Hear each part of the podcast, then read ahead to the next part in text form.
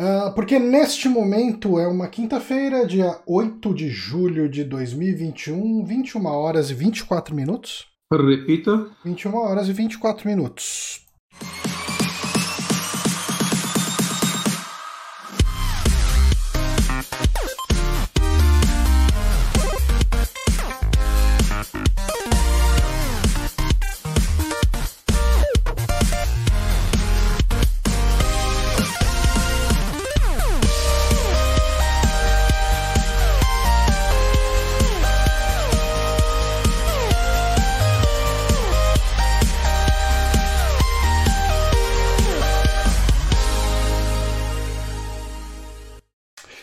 Estamos aqui para mais um saque no Super Amigos. Eu sou o Johnny Santos, estou aqui com o Guilherme Bonatti.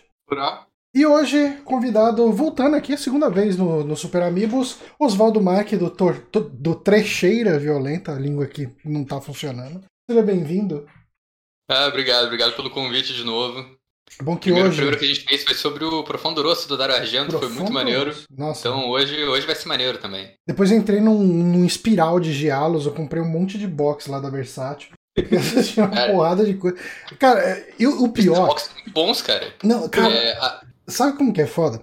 Que assim, eu tava, eu tava fazendo um, algo ordenado para não gastar demais. Então eu comprava um volume, assistia os quatro, comprava um próximo volume, assistia os quatro, e eu tava assistindo tudo. Eu falei, porra, legal, eu tô eu, tô curtindo e tô aproveitando. Então eu vou comprar uns três boxes de uma vez. Aí eu comprei os 5, 6 e 7 e eles estão parados e lacrados desde o momento que eu comprei os três de uma vez. Mas ok, faz Provavelmente deve ter uns.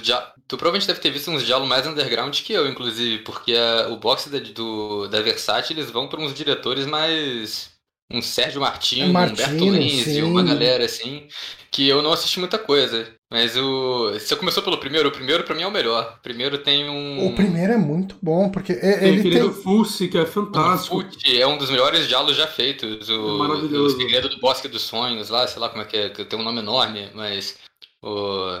Não sei se Vizio no Paperino, filme, filme esse, ótimo. Esse filme é maravilhoso. Esse cara. filme, enquanto eu assistia, eu lembro que eu ia mandando mensagem pro Johnny, que eu lembrava que ele tinha acabado de comprar. Eu falando, mano, você tem que ver, me dá a sua opinião sobre esse filme, porque você pega aquele filme da Xuxa lá que foi banido, mano, é, é tão leve perto disso. Não, sabe? não, cara, a, a menina tá boa. assediando a coitada da criança ali, mas não é, é, tipo, ela tá meio que falando, o seu, seu fracote aí, você não vai me comer não, você fala, caralho, mina, o que você tá fazendo, porra?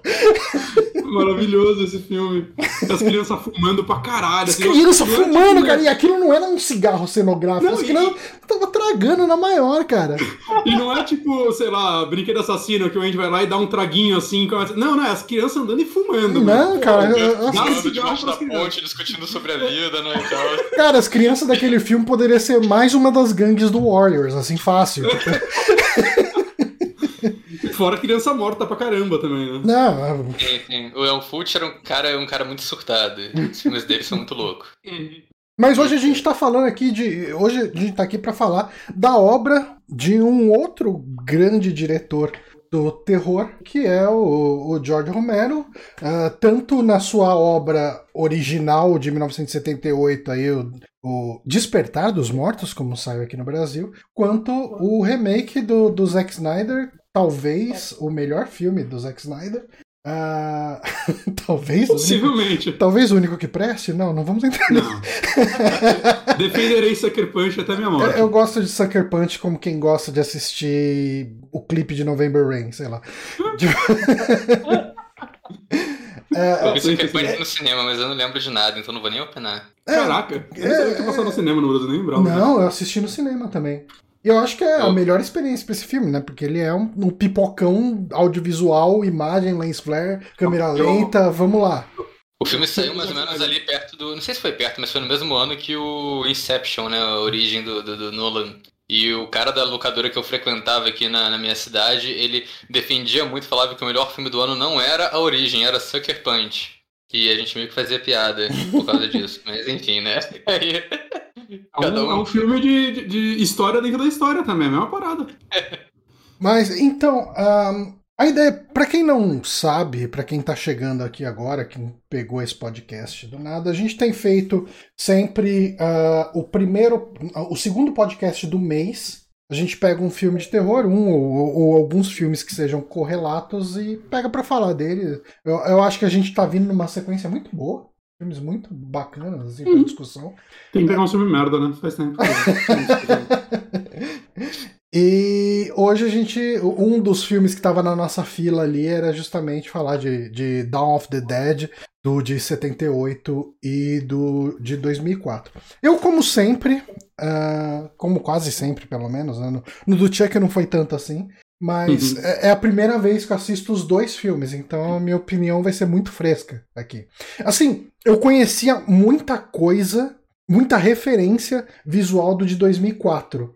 Uh, mas eu nunca tinha parado para ver ele. Sabe, tipo, a, a cena, os, tipo, a live inside, a, as cenas todas de, de, conversa com as placas ali e tal, eu lembrava disso. Mas possivelmente deve ter pego num telecine, passando um pedaço e, e não vi inteiro. Peguei para ver aqui agora. Mas a gente vai começar falando do Despertar dos Mortos de 1978. Sim, é, eu só queria dizer que o, o, o Johnny ele, ele assistiu os dois filmes pela primeira vez para fazer o podcast e eu eu tô meio que indo de memória.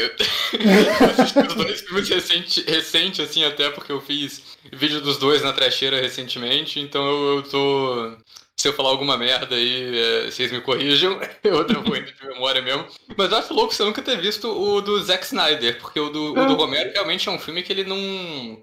É, então. Ele é conhecido como um dos grandes filmes de zumbi, mas ele não é um filme que passa tanto por aí, tipo, é um filme que você vai esbarrar nele no dia a dia. Exato. O do Zack Snyder é um filme que, que ele fez um estardalhaço quando ele saiu nos anos 2000 e até hoje a galera fala bastante dele, ele passa muito na TV, ele é um filme... Cara, assim, eu acho que ele, eu ele tenho... e o Extermínio são dois filmes que meio que trouxeram a, a onda de... a moda de zumbi de volta, né, e depois na sequência Walking Dead, não, anos depois, mas os HQ já tava aí. Não, cara, então... eu, eu, consigo imaginar o, o Dawn of the Dead do Snyder sendo esticado para oito episódios de, de uma hora e virando uma temporada de Walking Dead, porque tá tudo ali, né? Tipo, uhum. é, é só você esticar os momentos chatos. Então, ele. É, e mais do que isso, eu sinto que o, o do Zack Snyder. A gente vai entrar mais nele mais pra frente, mas eu sinto que o, o, o do Zack Snyder eu acho que ele é o mais parecido com o que a gente tem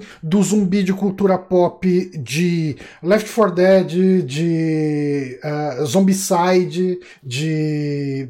Tudo essas, cara, toda, toda essa coisa do zumbi de ação eu olhava aquilo, cara, eles montando o, o, o ônibus uh, com as placas de metal, uh, as cenas de ação, todo o cara que vendia televisão na, na Best Buy dando headshot em todo mundo, porque sim, porque quem se importa? Por que, que você vai mostrar o cara aprendendo a atirar? Uh... E, e é interessante, né, tipo, tanto Noite dos Mortos quanto Despertar dos Mortos, eles foram muito importantes em sua época, né? Popularizaram, basicamente, o Noite dos Mortos é, inventou o zumbi moderno, como chamam, né? É, e aí foi logo o remake do Despertar, que foi um filme que trouxe a, a segunda onda, né? Ou veio junto, né? Junto com o Extermínio. Uhum. Então eu, eu, acho interessante, assim, ver como é, Dawn of the Dead foi, tipo, muito importante nas duas décadas em que ele existiu. Né? Tanto que o próprio Romero. Eu, eu, até acredito que o Romero só conseguiu fazer o Terra dos Mortos por causa do Dawn of the Dead remake. Provavelmente, isso é um ano depois. Uhum. Mas é, Dawn of the Dead é a única história de zumbi que existe, é tudo variação disso. mas, é, mas é, o, é, o, é o. Não é de primeiro, né? O Noite dos Mortos Vivos, mas Dawn of the Dead também é um dos maiores exemplos dessa trama de as pessoas presas em algum lugar durante o apocalipse zumbi, tendo que lidar não só com os zumbis, mas com as outras pessoas também. Uhum. O de 2004 mais ainda, né? Porque o de 78 até que ele, ele surpreendente tem um grupo pequeno e bem, bem pacífico com ele mesmo, né? São pessoas que, que se dão bem, ali, que já e, se conheciam é, antes. É bem legal porque a gente tem essa visão desde o do, do Noite dos Mortos Vivos, lá de 68, de que para um filme de zumbi funcionar, você precisa ter esse conflito entre os personagens humanos. E já a história que acontece no, no Despertar dos Mortos, ele é uma história de convívio muito interessante, muito. Eh, eh, ela é muito, como se diz, compelling, muito É, cara, te prende, né? inglês. É, é que tem termo.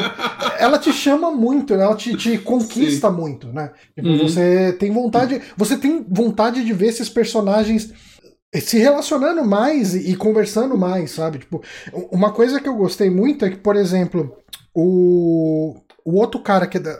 O, o segundo cara que é da SWAT, como eu assisti poucas vezes, eu não. é Eu assisti uma única vez, melhor dizendo. É o Roger, eu O acho. Roger. Roger. o, o Roger, ele tinha tudo pra ser o babaca estereotipado que a gente tem num filme de, de, de zumbi.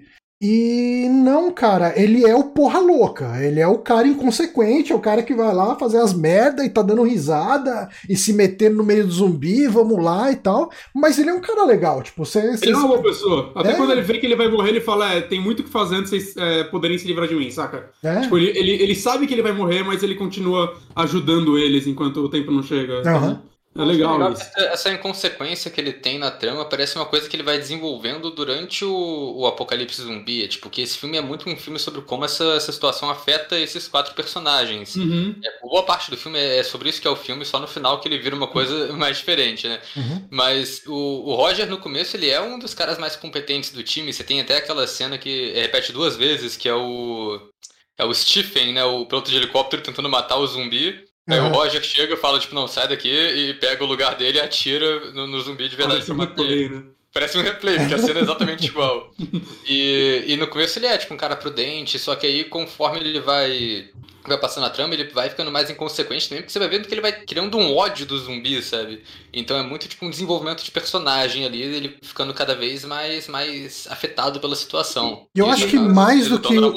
Mais E do é que o desenvolvimento de personagens, eu gosto muito. O que eu gostei muito nesse filme é o desenvolvimento de mundo. Eu acho que ele passa muito bem a transição entre o. Gente, tá começando a ir tudo pro caralho. E.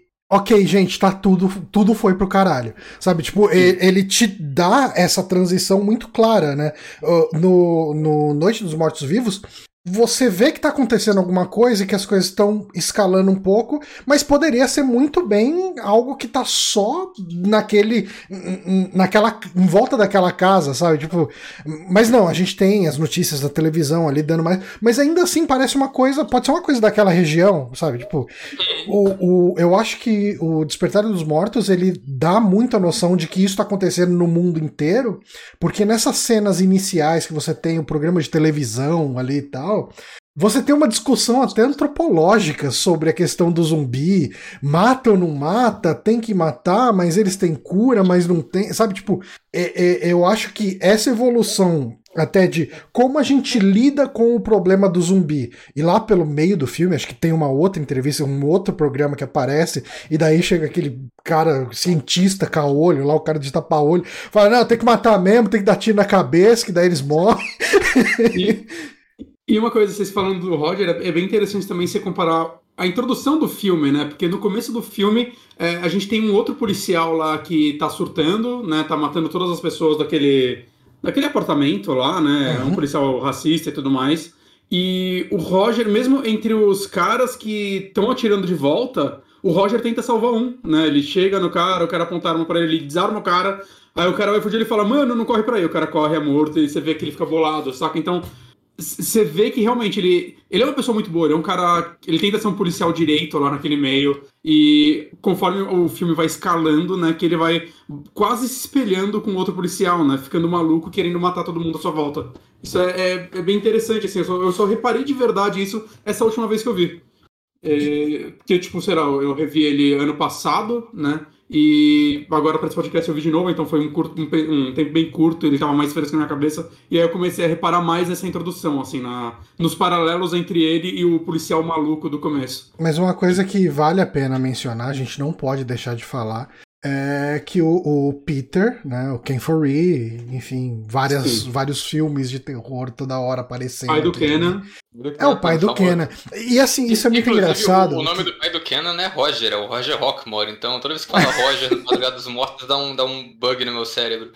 É bom que daí fica o, o tipo o Will, né? O Will Smith e tal. É o Will. que- o Kenan mesmo, né? Kenan Thompson, é o Kenan ali do, do coisa.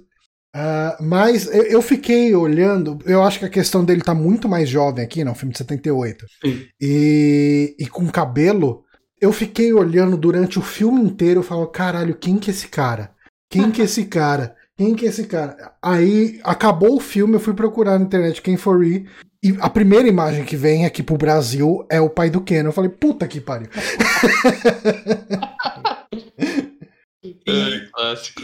E, e eu gosto muito, tipo, pegando um pouco comparado com o outro, né? Com o Noite dos Mortos, eu gosto muito que, realmente, como o Johnny falou, a gente vê uma, uma sensação de escala. Mas é interessante, né? Que tipo, ele foi feito 10 anos depois, ele se passa em 78, né? Ele é contemporâneo só que a, época do seu lançamento, né? Então assim, não dá para dizer que ele é necessariamente uma continuação Uhum. de Noite dos Mortos, porque né, passaram 10 anos, né? Em 10 anos, claramente aquilo ia estar muito pior, porque ah, você vê em poucos meses desse filme o quanto as coisas pioram, né? Mas isso daí é uma coisa que você consegue ver pegando pelo menos os quatro principais filmes do Romero de zumbi, né? Eu coloco Terra dos Mortos nisso. É, a, escala que ele quer fazer do mundo, né? O, o, primeiro é só tipo uma cidadezinha do interior, meia dúzia de pessoas, né? Aí já tá numa escala mais global, grandes cidades e tudo mais. Né? O Dia dos Mortos já acabou tudo, e aí é, é, é militar isolado na base estudando zumbi. E, e o Terra dos Mortos é, é uma loucura de mundo pós-apocalíptico. Ele tenta ser um Fallout, sei lá, ele é muito louco aquele é, filme. É esquisito aquele filme. Tenho, esse é um que eu tenho que rever. Eu, eu não odiava ele. Eu não Isso eu, eu assisti em época de locadora. Eu nem sabia que era tipo do, do Jorge, nem sabia quem era Jorge Romero, então foi meio, meio aleatório, assim.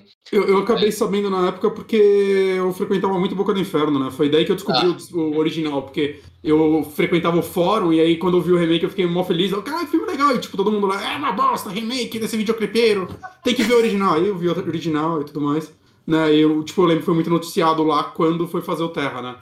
Mas. Mas essa, essa trilogia do, do, do, Romero, eu acho que é uma das trilogias mais peculiares do cinema, porque os filmes saíram, tipo, quase 10 anos de distância um do outro. O único que não é 10 anos é o Dia dos Mortos, saiu, tipo, 8 anos depois. Uhum. E é exatamente isso, tipo, um, eles não continuam a história, são histórias diferentes, são histórias standalone, e mais o que desenvolve é o mundo, né? O mundo que continua de um pro outro. Isso é muito uhum. doido, isso é uma parada muito e, maneira. E o Romero mesmo, eu vi, uma, eu vi um documentário sobre esse filme, e o Romero, ele fala. O documentário era meio recente, assim, acho que ele é de 2002, 2003, recente, né? Tipo, muito tempo depois. Tanto que ele fala, ah, estão fazendo um remake aí, sei lá o que lá. Então ainda nem tinha saído o remake.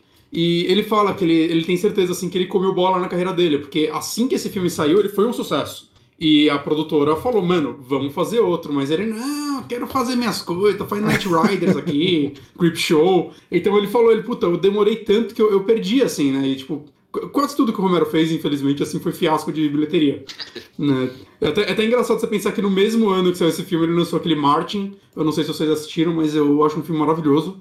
E, cara, é, é, é bizarro, assim. Acho que o Romero deve ter uns quatro filmes que a galera realmente lembra. Né? Mas... uma trilogia dos mortos. Mas é, foda, né? Ele realmente comeu bola nessa. Desde o primeiro que ele não ganhou dinheiro porque não teve copyright, aquele filme, né? Até esse. E, e, uma coisa que eu vi, assim, eu sempre soube que o Dario Argento tinha algum envolvimento nele. Eu sabia que o Dario Argento tinha lançado o filme na Itália, né? E acho que em algumas partes da Europa. Mas vendo o making off desse filme, ele teve uma participação bem grande até do original, assim, é, sim, o, sim. Ele chamou o Romero para gravar na gravar para escrever em Roma e meio que a cada dois, três dias assim o Romero mandava o script para ele, eles se encontravam no restaurante e conversavam sobre o filme, né? Então Tipo, o Romero fala que o Argento nunca chegou a escrever nada, nunca chegou a falar para ele, não, mas faz isso, mas as conversas entre os dois ajudou muito a como ele desenvolveu o filme e, o, e como o Argento, tipo, motivava ele quando ele falava, puta, essa cena não vai dar pra fazer. Ele falava, ah, faz aí, cara, vai dar certo. E, e acabou dando. O Argento, ele, ele é produtor do filme, né? Tem uma história uhum. que ele, ele, decidiu produzir o filme porque ele gostou muito do Noite dos Mortos Vivos. E do Martin, ele falou. Hum? Tem, tem uma entrevista com ele lá, ele, ele elogia muito Martin também. Ele tinha assistido antes de sair. Mas o, o Argento, ele nos anos 70 estava no auge da carreira dele na Itália. Ele era tipo persona pública, ele era o cara Sim. do terror na Itália. O cara era tipo o Zé do Caixão da Itália na época. E, é muito doido isso que. É, isso acabou gerando versões diferentes do, do, do, do Despertar dos Mortos, né? Uhum. Tem a versão do Argento que foi lançada como zombie na Itália. E, eu vi recentemente. A, eu nunca assisti a versão, tipo, eu acho que eu assisti a versão, talvez a original e a versão que hoje em dia versão do diretor, eu não sei, mas é a versão do Despertar dos Mortos, que é a versão estendida e tem duas horas e meia e a... todo mundo assiste hoje em dia. Inclusive é a versão que você acha bem fácil no YouTube, né? Você procurar Sim. por, por Dawn of the... E... Não, você procurar por é, Despertar dos Mortos, você acha ele com legenda em, em português ali, fácil e, no YouTube. E essa versão, eu me falaram recentemente e tal, que ela foi meio quase exclusiva do Brasil por muito tempo, porque ela passou em Cannes e alguém, algum produtor brasileiro louco comprou essa versão lá. E aqui no Brasil ela foi lançada, assim, tipo, quando o normal era do cinema. Né? Tanto que eu tenho uma, um DVD de banca de jornal desse filme, que é essa versão. E parece que o VHS brasileiro já era ela. É muito louco isso.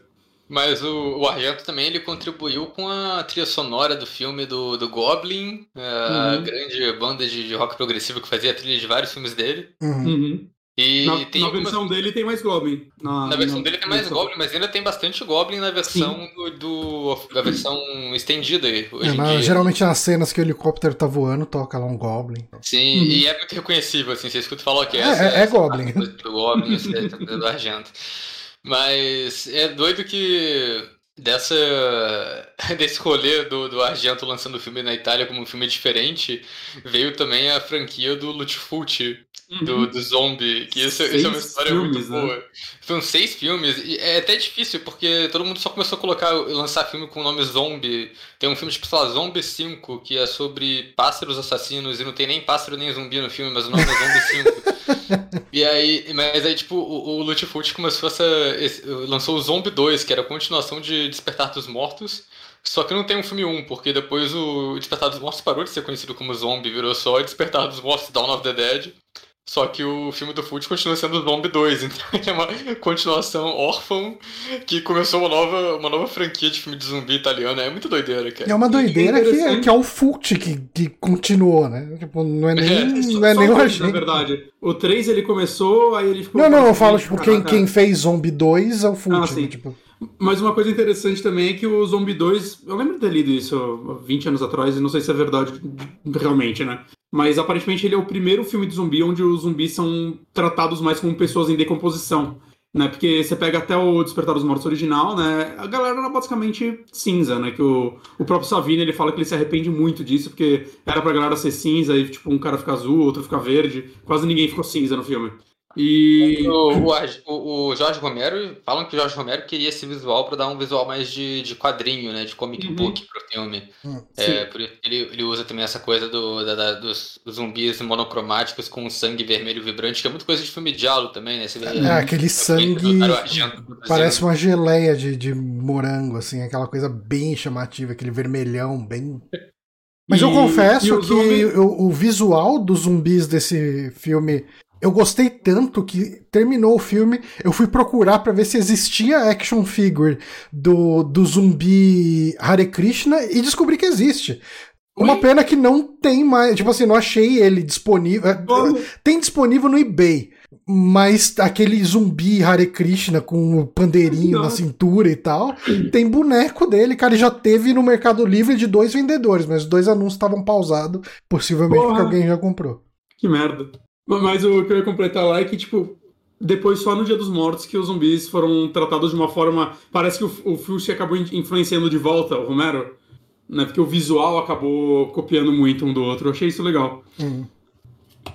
Mas, cara, uma, a gente falou um pouco desse começo, né, da história, que, que, que tem essa questão de criar situações. E, e, assim, uma coisa que a gente não comentou, né, é, ele tá. Uma, uma coisa que eu lembrei enquanto assistia, principalmente esse começo, foi do primeiro Mad Max. De, dessa questão do mundo começando. das instituições começando a falhar. Né? Tipo, uhum. você vê a polícia começando a falhar nesse sentido que a gente tem ali nessa primeira cena, esse policial racista surtando e tal, tudo.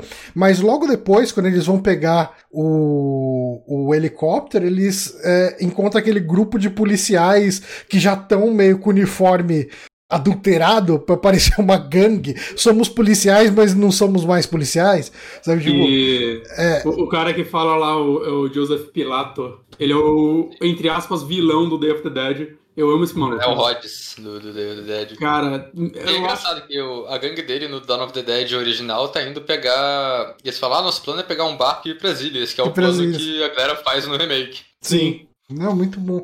E, e, uma, coisa que, uma coisa que eu gostei demais nessa cena é. Porra, vocês não têm um cigarro? Hum, não tenho, não fumo. Ah, não tenho também e tal, mas beleza. O, o, helicóptero levanta voo, os quatro acendem cigarro. É muito bom, cara. Tipo, claro. Eu, eu, eu acho que o humor desse filme é muito on point, assim, é muito, é muito acertado, sabe? Eu, eu, cara, eu falo, puta que pariu, genial essa cena. Eu, é uma montanha russa, né? Porque é humor, e depois vai pra uma cena tensa, e depois vai pra uma cena mais, mais feliz. Uhum. É, tipo, é, é, muita coisa acontecendo, assim. Eu gosto, eu gosto bastante disso que o, o Romero faz. E é uma, tri é uma trilha maluca, né? Também, que, tipo, as músicas não combinam com a cena, mas o fato dela não casar tão bem com a cena gera um estranhamento, um desconforto. Você fica, caralho, mano, o que que tá acontecendo aqui?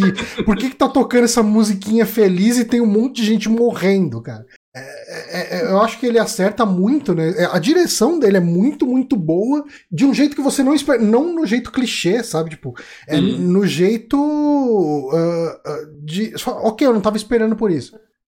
E outra coisa que eu acho legal nesse filme, né? A, além do, dos três protagonistas que a gente falou, tem a, a Francine, né? A Fran, que eu achei muito legal, assim, uma coisa que eu não sabia também eu nunca tinha reparado, na verdade, que ela não grita durante o filme, e isso veio da atriz, assim. Teve a primeira cena que um zumbi ataca ela, que até o. Ah, cara, qual é o nome do o Flyboy? Stephen. O Stephen. Eu acho incrível essa cena que o Stephen ele pega um martelo e ele vai dar uma martelada no zumbi. Eu não sei como ele dá uma ombrada no sovaco do zumbi e os dois caem. ele, ele é muito incompetente, mano. Eu acho incrível esse personagem. E essa cena. A primeira, era... a primeira, vez que eu vi esse filme, eu vi essa cena eu falei, nossa, que tosco, porque eu não tinha entendido que era pra ser. É aquela coisa acostumado com o herói de ação de filme de zumbi, o cara que mata os zumbis todos lá E ele é o cara com o cabelinho, o, o, é o loiro com o cabelinho uhum. penteado, jaqueta de couro. Você fala, não, esse cara vai ser o herói, né? Ele é o inútil. Ele é o mais imprestável ali. E essa cena parece que era para ela gritar. E ela falou pro Romero: Mano, eu não vou gritar, eu não vou ficar caindo à toa, eu não quero fazer nada disso. Né? E o Romero fala que nesse momento ele teve uma luz. Ele falou: caralho, dá, dá pra escrever mulher assim então. que você pega a protagonista do Noite dos Mortos, ela Nossa, não serve nada. Ela não ela, faz nada. Ela, fica ela não tem um arco. É, Dá raiva dela, cara. É. Ela chega catatônica e morre catatônica. É ridículo. Né? E foi daí que ele, tipo, ah, não, vamos fazer uma personagem diferente, que eu acho que no, no Dia dos Mortos acabou combinando a protagonista mesmo, né? Ser uma mulher útil. Mas você explicando. Ela, ela, ela, ela, ela mostra atitude, assim, logo no começo, né? Uhum. Tipo, que uhum. tem a cena que tem uns três caras discutindo e deixando ela de fora, discutindo sobre ela até, né? Falando sobre o bebê, que ela tá grávida também. Vamos tirar esse bebê dela, caralho. É. No final, eu só chega falando só o seguinte: ninguém vai decidir mais nada sem passar por mim, eu sou membro do grupo também, ninguém vai mais me deixar desarmada, já deixa ele todas as regras. Fala, porra, isso é muito bom, cara. E, e, ela ainda fala, e eu quero aprender a pilotar esse helicóptero. E o Stephen fica com cara de bunda. Ela fala, meu amigo, se você morrer, a gente tá fudido. Mas alguém sabe que certo, Não certo, é que no final eles vão embora com ela pilotando o helicóptero. Porque o, Stephen, que o Stephen fez merda. Fez merda e morreu. Podia ter ficado na dele, mas fez merda. E ele fez merda, mas, assim, depois comparando mais com o remake, pelo menos a merda desse filme eu acho que é mais justificado do que vão atrás do cachorro, saca? É, não, ele... é a merda do a merda do Dawn of the Dead de, dos anos 70 é uma coisa mais da, da, crítica social, né? Da coisa do, do shopping ali, né? Que todo, todo filme é uma grande crítica social. Uhum. E, e do, de tudo que eles conquistaram, né? Eles tiveram que fazer um inferno pra, pra conseguir isolar aquele shopping para eles e os caras chegaram lá cagando tudo, né? Então, é, foi uma birra dele, ele quis lutar por aquilo e ele esqueceu que ele é um inútil. É, mas é uma birra completamente justificável, né? Tipo, sim, sim, sim, dá para você comprar. Naquele momento a, eles a perderam tudo. E, e, essa cena ela acontece depois do momento onde eles ganham tudo, né? Eles têm uma vida ali naquele shopping que talvez eles não tivessem nas vidas anteriores dele. Tipo, com todo acesso a todo o luxo que tem dentro do shopping, a, a toda a comida que tem dentro do shopping, sabe? Tipo, os caras ficam jogando mini golf lá dentro, sabe? Fazendo uma porrada de, de coisa. Ah, é... E uma, uma coisa que eu pensei agora também que é naquele momento que eles perdem tudo ali, não tem como eles voltarem, não tem como eles esperarem os os motoqueiros lá do Tom Savini irem embora e depois refazer tudo porque o Roger morreu a essa altura. Então é. eles não tem ninguém pra para ligar os carros de novo para bloquear as entradas. E tem então, também a questão que é, não dá eu... para saber se os motoqueiros vão chegar, roubar o que eles querem sair, ou se vão fazer daquilo ali uma base. Daí fudeu. Tipo, vão ficar ali até que hora, né? Até quando? Ao mesmo tempo, eu acho que é muito legal uma coisa que eles fazem no começo do filme que acaba quase sendo útil nessa parte, que é esconder a porta pro lugar que eles Nossa, vão. isso então é eles... muito bom, cara. Isso é muito inteligente, cara. Tipo, ó, a gente vai. Eles constroem uma parede falsa, assim, ó. É, tipo, a ideia do, do, do, do Ken, né? Do. Caralho, eu sou uma voz com meu nome. Peter. Peter. Do Peter. É, a ideia dele, ele fala, mano, se alguém entrar aqui, eu não quero que saibam que existe aquela área, né? E eles constroem tudo lá e eles vão pela, pelos dutos de ventilação e o que for. E é muito inteligente isso, faz completo sentido. É, é, só aquele momento também que você falou do duto de ventilação, que você vê que o Stephen não é tão inútil, né? Tipo, tem bem no começo, quando eles entram no shopping, ele vai fazer uma exploração, ele acha o mapa do, das instalações elétricas e. e quase morre. E, e quase morre. Quase morre. Ele, ele vê um mas, zumbi ele fala, Mas achou uns papel. Na sombra dele até ele morrer. Mas achou uns papel, cara. Achou um livrinho. e daí, mas daí eles descobrem o negócio e meio que viam virou, virou acesso deles ali por um, durante um tempo. Você consegue andar ali sem ter acesso a zumbi, e, tipo, facilita a vida muito ali. Sim. E, e, uma coisa assim, também, um pouquinho fora do filme, do, do roteiro, mas eu gosto muito das atuações desse filme, mesmo sendo um. Tipo, tirando King for He, ninguém lá fez basicamente nada depois desse é. filme. E eu acho eu que ela funciona... fazendo secundário, né? Mas ele, ele, é um cara reconhecível pra filme de terror. E Mas ele faz sempre o mesmo personagem, né? O Tom Savini faz sempre o mesmo motoqueiro em tudo que ele faz. É, é. Ele, ele faz o motoqueiro, ele faz. Ele sempre faz o cara que tá lá, né? Tipo, ele faz um secundário, tipo. É, que ele faz o motoqueiro no Drink no Inferno também, mas eu lembro dele muito no. A primeira vez que eu reconheci é, o Tom Savini, que eu falei, acho que esse cara fez outra coisa, foi no Planeta Terror, que ele faz um dos policiais. Uhum, uhum. Mas é sempre. Ah, no de 2004 ele faz um policial, né? O xerife lá. O... É, ele faz o xerife, faz a ponta lá. Ele e o, e o Roger também. E o Roger. Faz, o Roger aparece lá como general da base. Trazendo esse filme de novo, mas no Martin ele tem um papel grande. Ele é tipo um namorado do, de uma, de uma da, da, prima do Martin. E o papel dele, tipo, ele tem bastante tempo de tela. E o Tom Savini, ele começou a carreira querendo ser ator, né? Ele sempre quis ser ator. Né, eu, eu vi que ele conheceu o Romero, meio que o Romero vendo uma peça dele em Pittsburgh, sei lá. Eu, eu não sei o que aconteceu pro Tom Savini virar maquiador. Né? Eu sei que ele foi pro Vietnã uhum. e isso fudeu a vida dele, mas daí pra ele, tipo, de vez ser ator, virar o maluco mais foda de efeitos especiais da sua época, eu não sei qual foi foi, isso. Hum? Chamaram ele pra fazer efeito em sexta-feira 13 e foi isso que rolou. Mas foi depois ainda do, do Dawn of the Dead. Verdade, verdade, pode hum. crer. O Dawn of the Dead deve ter sido muito um lance de. Cara, tipo, eu faço minha maquiagem, sei lá. Oh, ficou da hora. Faz a minha aí também. calha muito que, né, tipo, o fato dele ter sido Gente, isso que eu tô falando aqui não é um fato, tá? É uma piada, calma. não, esse cara é muito, tipo, lance, tipo, ele foi fotógrafo do Vietnã, né? Ele fala que as coisas que ele viu lá acabou influenciando ele, né? Hum. É, acho que ele deve ser um dos poucos maquiadores que viu muita gente morta. Fotografou elas. Isso deve, deve mexer com a pessoa. Deve afetar, realmente. Cara, é, eu, tipo, eu acho que o que a gente pode uh, separar nesse filme é essa questão do. Tem, você tem esse começo da situação de, de te mostrar o apocalipse zumbi surgindo, você tem esse momento de, de preparar a base, você vai ter esse momento que a gente comentou pouco aqui, deles uh, agindo como quatro. Que é uma, é uma situação muito bizarra quando eles estão os quatro vivendo juntos, porque o Stephen e a, e a Francine eles ficam parecendo tipo um núcleo de uma novela do Manuel Carlos, assim, sabe? Tipo, naquela casa estilo anos 70, que tem ali um vasinho, uma televisãozinha, uma, coisa assim. tão sem química na minha vida, mano. E, e o Peter, né, o Ken Foree, ele é o cara que vai lá pra, sei lá, jogar dominó com eles. tipo, é, é uma situação. Cara, eu acho que nesse momento o filme vira uma coisa. Sabe que, aquelas séries que passavam no Sony, quando você chegava do almoço, da, chegava depois do almoço da escola, liga a televisão, acaba, daí tá passando lá essa série. O ah, que, que é isso? É Cheers? Sei lá, alguma coisa assim.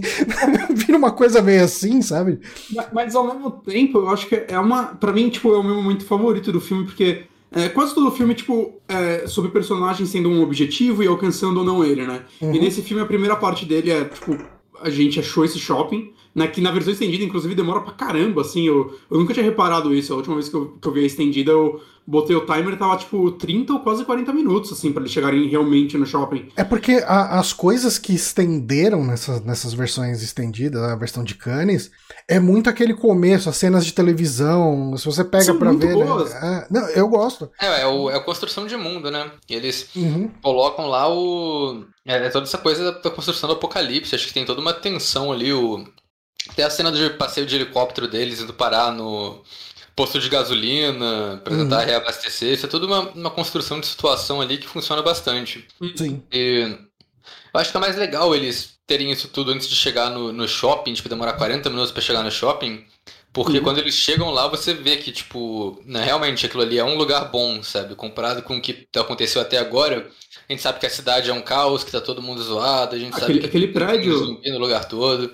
Aquele então prédio... realmente parece uma salvação ali para eles. Aquele prédio lá no começo que eles acham uma porrada de morto no porão e, e, e, é legal que existe um peso no ato de matar, né? Porque é uma coisa que o Romero faz, eu acho muito bem, desde o Noite dos Mortos, sempre tem pelo menos uma cena que ele mostra os mortos se alimentando mas que não é um negócio grotesco no sentido, ah, olha isso, é um negócio meio triste, saca? É meio uma decadência humana, assim, os caras sentados naquele chão comendo uma perna, saca? Eu não sei, eu, eu, eu, não acho ele uma cena. Eu acho uma cena triste, assim, né? E o próprio lance do. do, do cara, eu vou chamar de quem for rei, foda-se.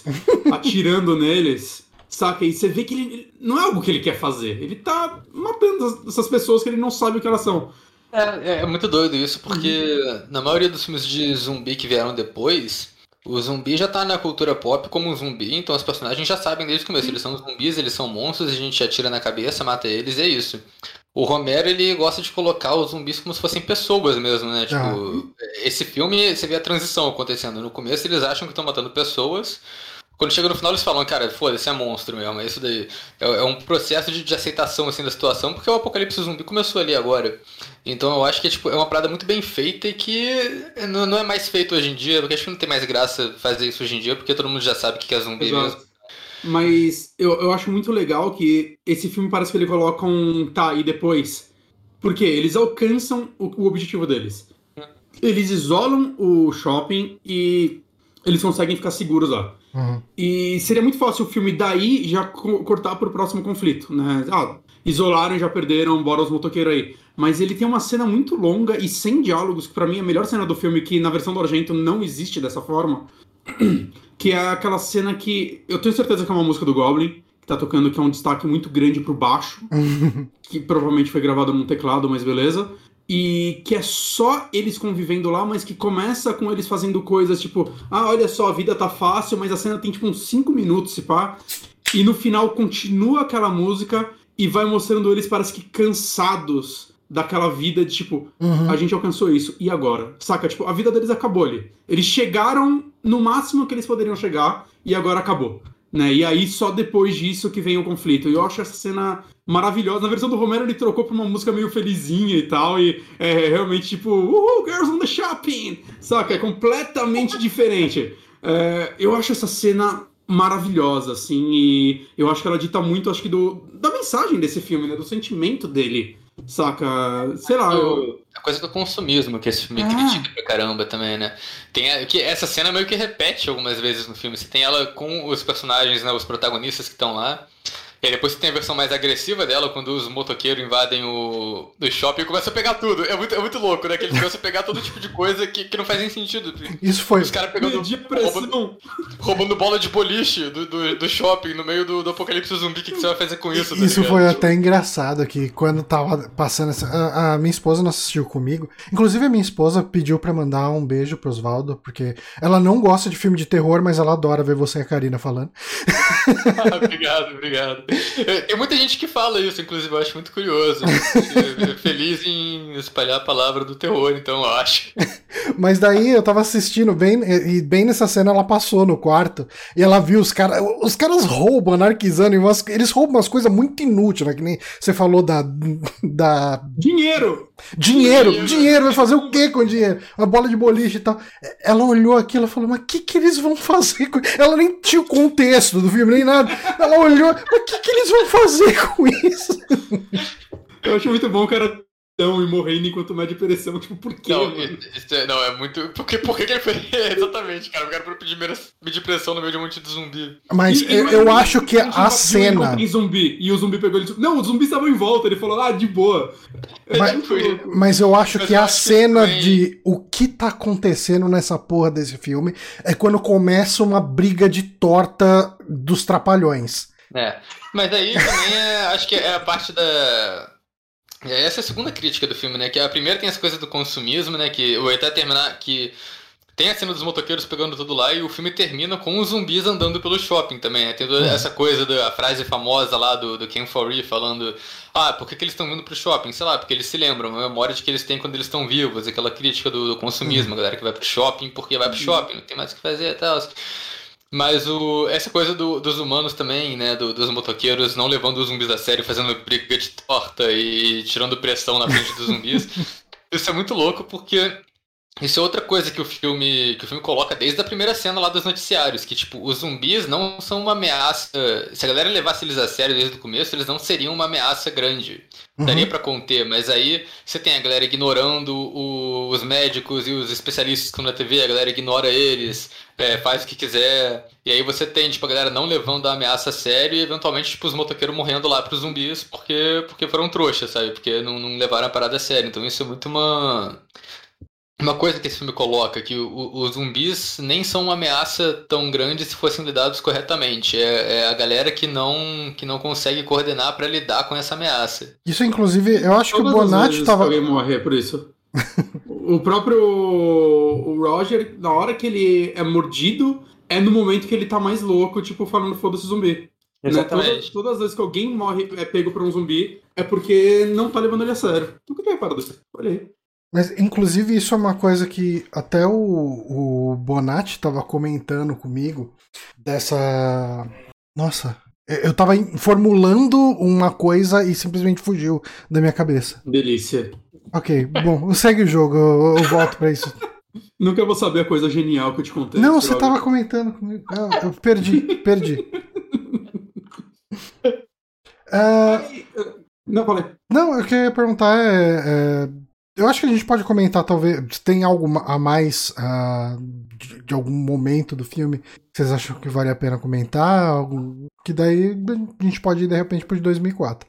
As comparações que dá pra traçar com o, do, com o de 2004, né? Tipo, que eu acho doido isso, que o, o filme dos anos 70 ele tem de tudo. Ele tem, ele tem drama, ele tem os momentos de humor, ele tem os momentos de ação. O filme de, tem, tem a crítica social. O filme do Zack Snyder, ele, ele perde quase tudo, ele vira um filme de, de ação só. É um filme de, de ação. ação. O que eu não acho ruim. Eu não, acho que não. se ele tivesse tentado fazer a crítica social do Romero, ia só repetir a mesma coisa e provavelmente ia ficar pior. E então, se, o, se, o, Snyder tentasse fazer ainda, eu acho que é, não ia dar certo. Não ia dar certo. Então eu acho, eu acho bom que ele fez um filme estúpido de, de, de zumbi de ação, porque é o, é o que tava precisando, sabe? Acabou sendo, sendo bem importante pro, pro gênero que, que ele fez ali. E o próprio do Romero, né? Eu, eu vi o Romero falando naquele documentário que eu vi que ele não considera esse filme um filme de terror. Ele fala que a inspiração dele, tipo, como vocês falaram, o visual, quadrinhos, ele fala, para mim é um filme de, de quadrinhos. Né? Que ele cresceu lendo, né? Aquelas revistinhas tipo Creep e tudo mais. E ele falou que é isso que ele queria passar, assim, no visual e até no tema do, do filme. E, e realmente, assim, ele, ele é um filme denso em alguns momentos. Eu acho que ele é um filme que você fica tenso por causa de. Sei lá, eu gosto dos personagens, saca? Você torce uhum. por eles, mas ele não é necessariamente um filme de terror. Saca? Ele não é um filme para ser assustador, ele é e, mais. E o elenco de protagonista dele, eu acho que isso ajuda muito ele a funcionar. Ele é ainda menor do que o do, do de 68. Sim, quatro tipo, pessoas. É quatro pessoas ali, né? O de 68 você ainda tinha aquele. Você, acho que o, o, grupo tinha seis, talvez.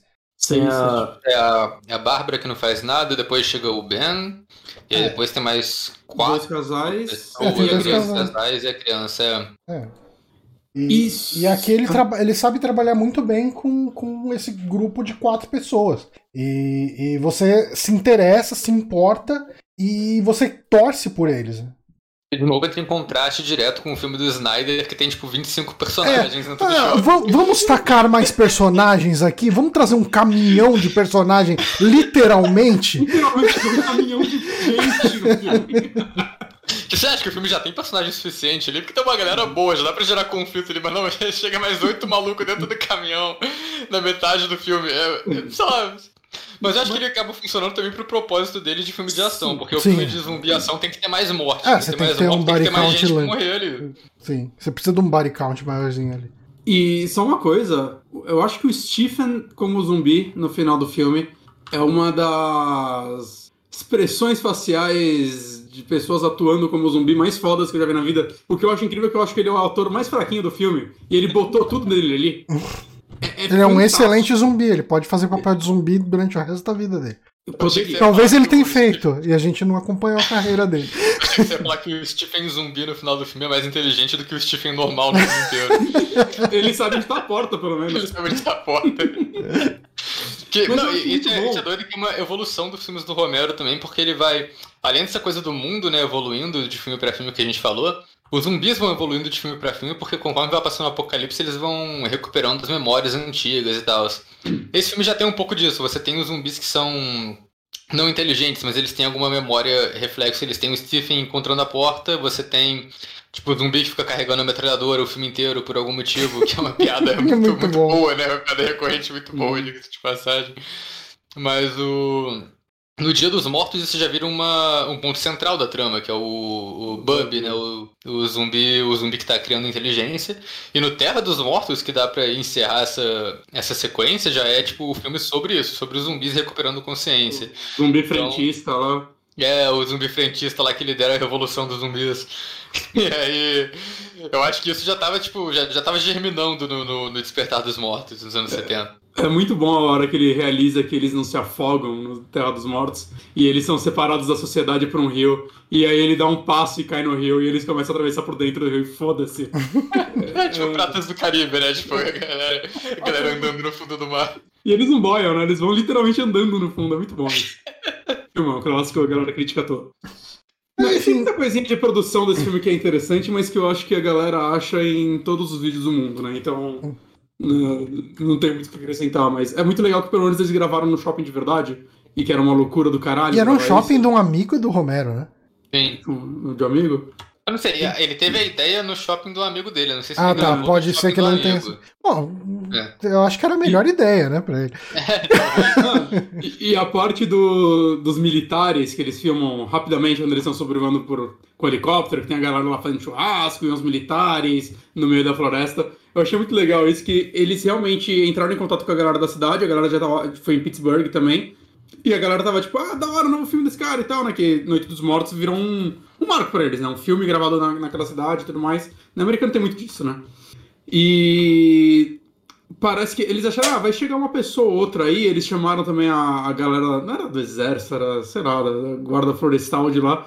Eu achei, ah, vai aparecer alguns aí, mas foi todo mundo, assim, pra gravar. Os caras tudo toparam, chegaram lá. As horas que eles filmaram os caras lá bebendo trocando ideia, não era nem, tipo, coisa deles. Os caras chegaram lá pra fazer piquenique mesmo. Os malucos chegaram com um caminhão do exército. Eles, caralho, mano, não precisava disso tudo.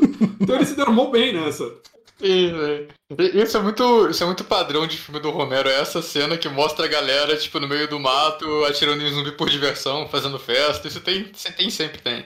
Se ele fosse gravar em alguma cidade do Brasil e falasse, colhem aí, sejam meus caipiras, eu iria, mano. Não, Quem não iria? Pô, a galera ganhava, acho que, tipo, 2 dólares, uma, uma lancheira e uma camiseta. Porra, tá ótimo! Tá ótimo! E, bom, A enfim, camiseta é investimento que dá pra usar pra fazer vídeo. Pra... É vira um item colecionável. Você torce pro filme dar certo e pronto. Ah, mas vamos falar do filme do Zequinha. O Zequinha. Do O primeiro Zequinha. filme do Zequinha. Cara, é, a gente meio que já deu uma leve pincel, pincelada em elementos gerais dele enquanto a gente falava do de 78, mas esse de 2004, ele é a estreia do, do Zack Snyder como diretor. Ele trabalhava com o que antes, vocês sabem? Videoclips, ele fazia. Ah, não, ele era diretor de clipe, isso com certeza. Uhum. Mas eu esperava ele como diretor Faz de todo cinema. sentido com o estilo de direção dele até hoje. né? Não, completamente. total- totalmente. Mas eu, eu acho o- que ele perdeu a mão, ele, ele se perdeu no personagem. E, e agora ele fala: por que não fazer um clipe de quatro horas? Vamos lá. Cê- Eu acho que sempre você lá, viu? Eu acho que sempre você. Eu acho... E assim, eu não odeio a direção do Zack Snyder de modo geral, eu só acho que ele é um cara que chegou com o estilo dele e ele nunca evoluiu esse estilo dele, então, sei lá, se torna algo enfadonho hoje em dia. Eu não vi ainda o último filme de zumbi dele, o Army of the Dead. Eu tô com preguiça. É, é um filme que dá preguiça mesmo. Mas eu é acho tipo. que é o único filme acho que eu vi. É a parada que eu nem acho que o Snyder ele não evoluiu. Eu acho que ele evoluiu errado. Eu acho que ele. Em vez de ele, tipo. Aprimorar as técnicas dele, ele só começou a usar mais as técnicas dele, sabe? Tipo, É. é, o, o, o Dawn of the Dead de 2004, tipo, o Zack Snyder ficou conhecido depois, lá no 300, pelo slow motion exagerado, por essas coisas, mas no primeiro filme dele, Madrugada dos Mortos, não tinha. Tem as cenas, os planos épicos de câmera lenta, de Tem um plano tiro de shot bala grande. caindo no chão e tal, mas não tem. Não é tanto, né? Não é, Então, não é é- exagerado. Mas é, é a impressão que eu tenho é justamente a que eu falei, que ele se perdeu num personagem. Sabe, tipo, é, eu. Você sente o DNA dele aqui no, no Madrugada dos Mortos, mas ele parece um filme de um diretor, ah, vamos colocar assim, um diretor, entre aspas, aqui, convencional, um diretor que conhece técnicas e usa elas a favor do filme, e ele faz muito bem algumas coisinhas aqui ali de, de câmera lenta e tal, e de repente o pessoal chega, porra, legal isso aí, legal essa cor. Eu acho que as cores no começo do filme, ele é tudo muito vívido, tudo muito. Ele é muito saturadão, brilhante. Eu achei bonito aquilo, sabe? Tipo, pra mostrar, eu, eu acho que até funciona pra dar esse essa progressão do mundo indo pro caralho. Mas ah, eu, eu acho que ele dosa muito bem. E daí, ah, no 300 já vira uma questão. 300 e Sucker Punch, se a gente for colocar no mesmo bolo, ele já vira uma questão de o estilo pelo estilo. Então vamos full no estilo. Tal, então, eu não sinto que a galera reclamava tanto ainda. Não, eu acho que no ainda 300 não- é, o 300 não reclama porque o 300 ele se destaca por causa disso e, Uhum. e beleza, Eu o visual é muito 300. importante ali. Eu também, eu gostei na época e tal. Eu- É, faz muito tempo que eu não assisto. Na minha memória era bom. É, então. Mas, cara, mas daí quando a gente chega. ah, por- Cara, eu não aguentei mais do que meia hora do, do, do Liga da Justiça. E boa parte disso é, era porque o visual dele me incomodava, tipo. A Você não falta. gostou do slow motion de Nossa, cara, eh, é Lois tudo- Lane dando café pro policial? se tirasse os Slow motion, o filme tinha uma hora e meia. Cara, é, é- é- é ridículo aquilo, cara. Tipo, não dá andamento. A história não anda. A história, tipo, toda hora. Vamos parar tudo aqui. Slow motion, close nisso. Cara, não. Diferente do Madrugada dos Mortos. Madrugada dos Sim. Mortos, eu acho que. Eu acho que ele é um filme que ele tem um DNA de um diretor ali, você enxerga, fala, hum, isso aqui parece muito autoral aqui. Tipo, no, no visual de algumas coisas, do Sim. jeito que algumas cenas acontecem, em como uma câmera lenta é encaixada, como a cor é saturada aqui e ali. E, e eu acho que funciona. Mas ele não, não perde a mão. Eu acho que, que funciona justamente por causa disso. Tipo, ele equilibra o, o- a forma com o conteúdo. E não acaba tirando conteúdo em detrimento de forma. Ao mesmo tempo, é engraçado que assim, eu não via esse filme há pelo menos uns 8, 9 anos. Fazia um tempo que eu não via, embora eu vi ele algumas vezes. Né? Eu gostava bastante dele e ainda gosto dele.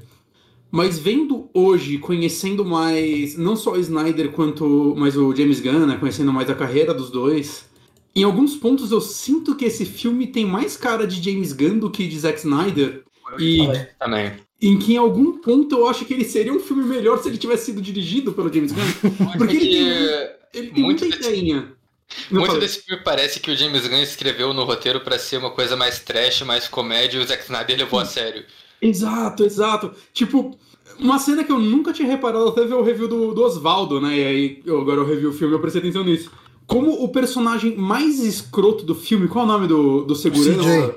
CJ. CJ. CJ. Cara, eu acho incrível. Cara, isso é, é, puro James Gunn, que é. Ele é um escroto do caralho, aí ele fica preso com uma revistinha de relacionamento adolescente, uma contínua, sei lá. lá tipo...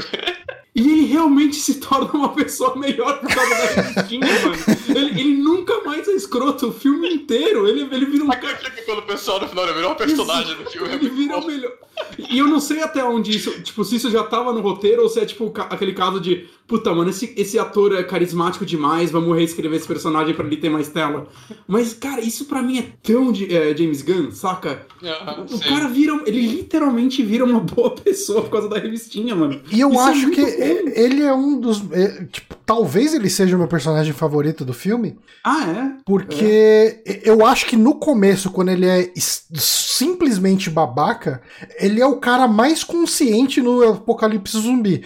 Ah, tá, tipo, tá, vocês estão vindo aqui quatro pessoas, não sei se vocês estão mordendo, estão mordido, não sei se vocês vão virar aquela coisa, eu sei que nós três aqui não estamos virando, então aqui para mim tá bom nós três, vocês estão chegando de longe, vocês vão cagar com todo o rolê aqui, não, tipo, entrega a arma, fica aí no canto preso e a gente vê o que faz com você, e assim, meio que a contragosto, ele aceita essa parte e deixa eles presos lá na loja.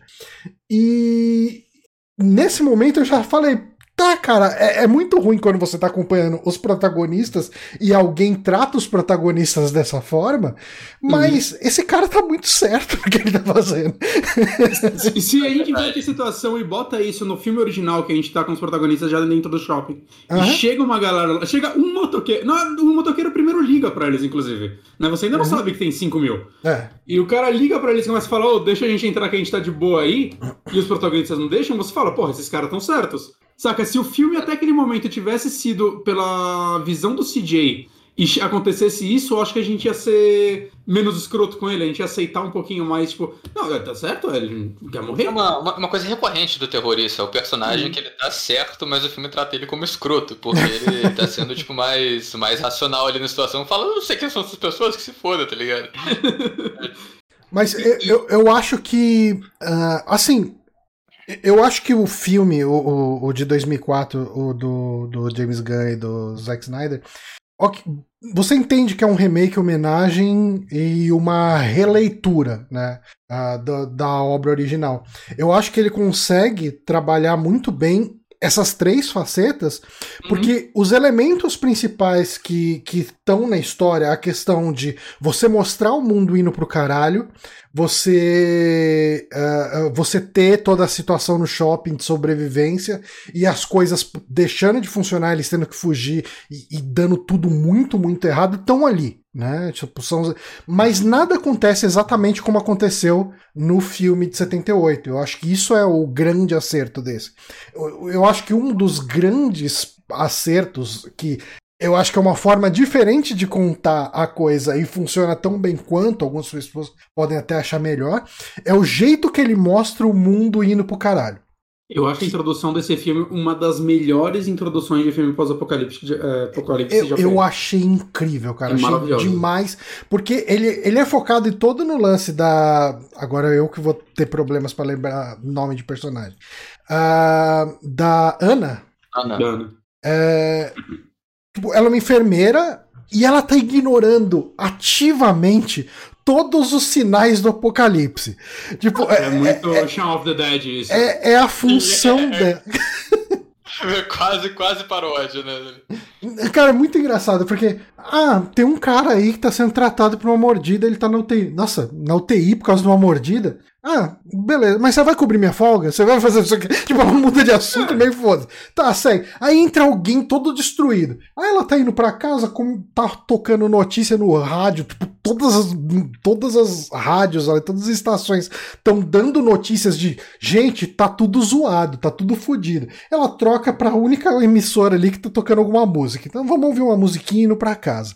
Aí ali, cara, o plantão na televisão ali mostrando, meu, fudeu tudo, gente toma cuidado, não sei o quê. E os dois transando ali, ela e o namorado dela, o marido dela, transando no banheiro. Cara, tipo, é, é muito engraçado porque são todos os sinais do apocalipse sendo jogados nela e ela desviando ativamente de cada um deles. Eu acho um world building, né? a construção do cenário incrível, cara. Achei muito, muito foda. Eu acho muito bom que a casa dela tem o maior isolamento acústico da história também. Porque assim que ela abre a porta, tem, sei lá, cara, um míssil caindo na porta. É, sirenes, não, eles, eles estavam dormindo como dois anjos até aquela criança entrar, mano. É fantástico isso. Que, aliás, que, aliás o, o, cara só morreu porque americano não tranca a porta de casa, que é uma coisa que não dá pra entender. Se tivesse trancado a porta de casa, o maluco tava vivo ainda. É, tem muito esse lance, né? A gente sempre. Tá a gente sempre gosta de olhar. Tava assistindo TV, cara, vamos lá. Sim, sem ver. A gente sempre gosta de olhar, né, o apocalipse zumbi lá fora, falar, caralho, se fosse aqui no Brasil ia ser foda, porque ninguém em casa tem arma e tal. Como aqui que a gente ia se defender falar... e tal. Cara, aqui, aqui no Brasil toda casa tem um portão com zumbi lança. Mata, rua, é isso aí. Ficar em casa é o caralho. Não sei porra nenhuma. É isso que é aqui. Uh, mas, mas assim, eu, eu acho que essa construção. Eu acho que nos momentos onde o remake do, do Snyder diverge do, do original, ele faz isso de uma forma legal. Obviamente, ele é um filme muito mais focado de, na ação. Ele, ele quer ser um filme de ação, ele vai ter mais personagem bucha que tá lá só pra morrer, sabe? Tipo, vamos jogar essa galera. Vamos trazer um outro caminhão aqui de personagem. Vamos lá, pá, vamos, bora e bota essa galera.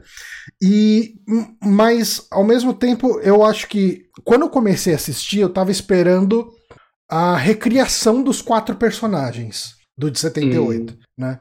E, e daí você fala, ah, esse é o policial. Ah, esse outro cara, talvez ele vai ser o, o, o Roger, o, o, cara que é o mais. O do personagem que aparece fala. Ele fala, não, não, não, não tem paralelo. O único paralelo é que tem um policial negro. É, que é o, o, o Kenneth, né? Que é o personagem do Ving Rhames, ator clássico também de, de filme trash, de Pulp Fiction.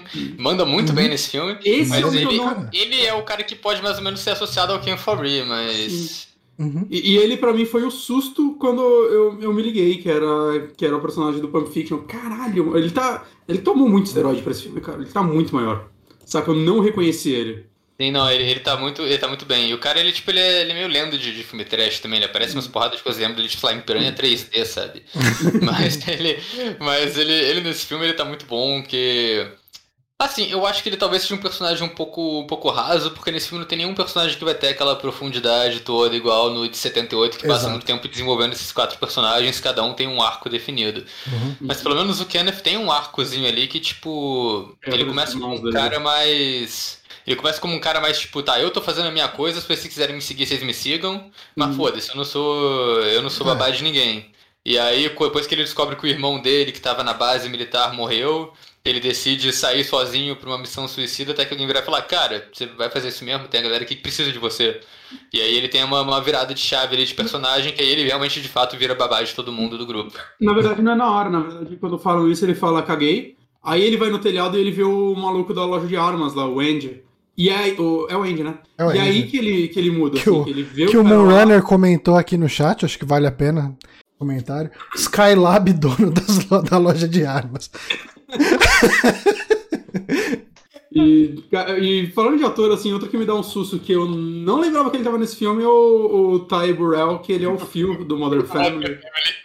E... Eu acho muito bom você, você ver esse filme depois de ver Modern Family e pensar que é o Phil fazendo aquele personagem do que ele faz no, nas tramas de Dia dos Namorados, tá ligado? que ele faz o. Eu não lembro o nome, mas ele, ele cria uma persona de um homem rico de sucesso que, que faz um encontro com a, com a mulher dele. É tipo isso, é ele fazendo esse personagem nesse filme. É, é muito bom que eu comentei isso com o Moonrunner recentemente ele comentou uma coisa pra mim que é verdade. Eu, mano, caralho, mano, mas é o Phil, ele é tipo o melhor pai do mundo, sabe? Ele é o cara mal de boa, assim, da série. Ele fala, mas sempre que eu vejo essa série, eu acho que tem algo de errado com ele. E agora eu não consigo mais ver Modern Family sem pensar isso, cara. Ele é o cara que, tipo, numa daquelas casas que ele não vendeu, se você olhar o porão, vai ter um monte de corpo lá. Saca? Ele é muito esquisito. Pode crer. ele parece que ele tá muito fingindo ser o melhor cara do mundo. Mas, mas eu acho muito legal que o personagem dele, ele é o que substitui a escrotidão, a escrotidão do CJ, né? Ele é o. Ele acaba sendo útil porque ele tem o barco, que eles fogem e morrem, né? Então ele é útil até um, um ponto. Mas ele é completo babaca, né? Tipo, ah, Não, gente vai ele é o babaca, é é o babaca inútil, né? Tipo, Mas ele é o babaca que tá certo também. Que ele é o cara que fala, mano, não precisa ir atrás do cachorro. Eu acho que o filme ele ainda tem uma coisa meio. Aí pode ser um pouco do estilo do Zack Snyder que não entendeu o roteiro. pode ser uma coisa assim. Mas eu acho que o filme ele, ele mostra o. Isso é uma coisa que eu até eu ia colocar isso no meu vídeo, mas eu cortei porque o vídeo já tava ficando enorme. Mas o, o, o fio do ele o tempo todo ele, ele é babaca e a gente tá vendo ele ser babaca. Tipo, é claro que ele tá sendo babaca. Mas ainda assim, toda vez que ele tem uma fala que. Dele sendo babaca, corta pra alguém fazendo tipo. Al- Alguém falando, tipo, nossa, mas você é realmente um babaca, hein? Tipo, toda vez tem isso. Toda vez tem alguém. Tipo, tem- tipo, eu, eu é acho que tem e um, fala, tem um "Você é momento babaca." clássico da Ana, dele falando pra Ana, né? Ah, Nossa. se, se você me vê transformado no zumbi, eu quero que você me dê um tiro na testa. Ah, mas pode ter certeza. Mas, mas o tempo todo E tem isso. Tipo, a galera parece que são os- o, o, o, o diretor, né? Alguém virou e falou: Acho que não tá muito claro que esse cara é o babaca. A gente tem que lembrar o público de que ele é o babaca. E toda vez que ela pega, ele fala: Nossa, você é um babaca. Porque é aquilo, se não colocar, a gente vai falar: Mas ele tá certo. ele tá certo em se arriscar nessa merda. Porque no final ele é o único que se opõe ao, ao, ao plano. Tipo, ah, por que, que a gente vai fazer isso pra resgatar a menina que, que fez merda? Já que tá vai morrer? morta, a namorada morta dele. O cara vai se foder, pô. Cara, e, cara, esse é o problema desse filme pra mim, é... Eu acho que a- as coisas estão indo muito bem, e aí, tipo, alguém vira e fala, porra, mas não tem conflito no roteiro. E aí eles começam a inventar as coisas mais idiotas do mundo pra dar errado, né, cara? Tipo, eles estabelecem duas vezes que os zumbis não estão atrás do cachorro. Uhum. E a menina corre atrás do cachorro. Caralho, isso foi estabelecido duas. Não estabelecesse isso antes. Então, saca? Tira as cenas que os zumbis não estão atrás do cachorro. Não é nem fazer mais, é fazer menos. Faça menos que essa cena fica melhor. Saca? É, tipo, não estabeleça que Eu, os zumbis não ligam pro cachorro. E aí você justifica essa menina que perdeu todo mundo. Ela perdeu os irmãos, a mãe e o pai que a gente viu perdendo. Querer, tipo, ir atrás da única coisa que sobrou pra ela, o cachorro, porque o namorado que se foda. Uhum. E. Mas É não, outro cara. ator, o pai dela é outro ator que eu, que eu reconheço de umas paradas trash, que é o Matt Frewer. Sim, E ele faz ele é um Master of Horror no episódio. Ele faz Masters of Horror, o episódio do, do Mick Garris lá, que ele é o amigo do cara, né? Uhum. Mas ele, ele faz ele faz o, a série do The Stand, que é o Mick Garris dirigiu nos anos 90, uma minissérie de quatro episódios, que é do, um- baseado num livro enorme do Stephen King, e ele faz A o... Ele-? A Dança da Morte. Ele faz a melhor atuação da série, que ele faz o psicopata piromaníaco. É muito bom. Mas, enfim, mas é- eu acho engraçado isso da, que você falou da, da, da menina, né, da Nicole, que é, a primeira vez que eu vi o Madrugada dos Mortos do, do Snyder, eu vi ele da metade pra frente aleatoriamente na TV. Hum. E assim, não foi uma trama muito difícil de, de pegar da metade. Porque, Ok. tipo, a galera tá no shopping tem zumbi. Consigo entender.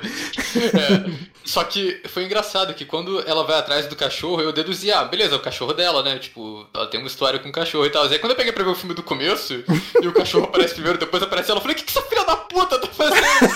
Cinco minutos! Cinco! Cinco minutos que ela conhece o cachorro. E, e outra coisa que, que eu achei engraçado assistindo o filme assim foi que, pegando da metade pra frente, já tinha rolado. Eu perdi, a primeira vez que eu vi, eu perdi todo o lance lá da mulher grávida com o. com o filho zumbi e tal. sim. Então, quando o filme começou, quando eu assisti ele a segunda vez do começo, e aí aparece o grupo inicial, aí tem o cara e a mulher grávida falou, oh, essa é minha mulher grávida, tem tem que se proteger. Eu falei, esses caras vão morrer. Eles não estão no final do filme, eu lembro, eles não estão. E ali, aliás, essa cena. Eu acho que esse conflito inteiro da cena da mulher grávida, tipo, Muito dando à bonito. luz ao bebê zumbi, e a velha indo lá, e a troca de tiro, e o cara perdendo a ca- Você quer montar minha família? Mas eu gostei muito desse momento, cara. É, eu- Desse conflito nessa, sa- nessa sala. Eu acho esse conflito bem ruim, no sentido de tipo, ó, a velha chegou lá, tá um maluco destabilizado com a mulher zumbi amarrada, segurando o neném zumbi no braço. Ah, mas ninguém Por sabe que o neném é zumbi. virou pra ele falou, ô, tá de boa. E aí ela saiu e chamou todo mundo pra matar eles. Não, ela pegou, atirou na mulher, na frente do cara que tava já... É, ela poderia ter atirado primeiro no cara que não tá amarrado, né? Poderia fazer um pouco mais de sentido.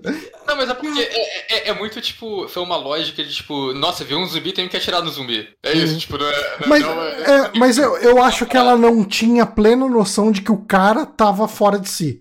É, talvez. Então, talvez. a- ó, tipo, é, vi- Não, essa mulher virou. ideia. Não, dava pra ter uma ideia confundiu, no vamos momento lá. que ele fez um parto de uma zumbi. Mas Essa cena ok. Existe pra ter neném zumbi, vamos lá, gente. Ela Mas assim, Mas eu gostei muito dessa cena, cara. Pela, Legal. Eu- eu pela acho bizarrice. legal porque ela. E que esse filme, ao contrário de. Você tem seus personagens babacas, né? Tem o fio do Modern Family, tem o CJ, mas isso nunca acaba sendo, tipo, a, a ruína do grupo, igual, tipo, nunca é o, o ponto central do filme, o conflito, igual é no Noite dos Mortos-Vivos do Romero Sim. e tal.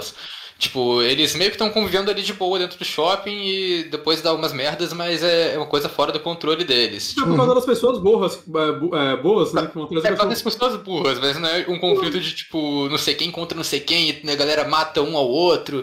Não tem muito disso. E eu acho que esse momento do. Da mulher grávida, da velha que vai atirar no. eh, atira no zumbi e tal, esse é o único momento que tem mais conflito entre os personagens ali, que eles realmente indo um contra o outro. Eu acho que por isso essa cena é legal, assim. Uhum. É, uma ideia que eu acho muito legal desse filme também, que eu não sei como eu pelo menos não vi ser repetida em outros filmes, ainda mais do tipo, é o lance do Andy, né? O, o lance do Andy é a coisa que eu mais gostei nesse filme. Você tem uma pessoa que tá do seu lado, mas saca, tem um, tem um mar de morte entre você e eles. Você não consegue chegar nele, assim. E, né, para celular essa época, para celular não existia celular, mas ninguém usava. Então, é- eu acho muito foda, assim, todo o lance deles se comunicarem por, por- pelo- pelas plaquinhas. Os caras são muito escroto, que tipo, eles não contam pra ele que a mordida mata, mas beleza. Ah, Isso mas é eu, eu, eu acho que assim.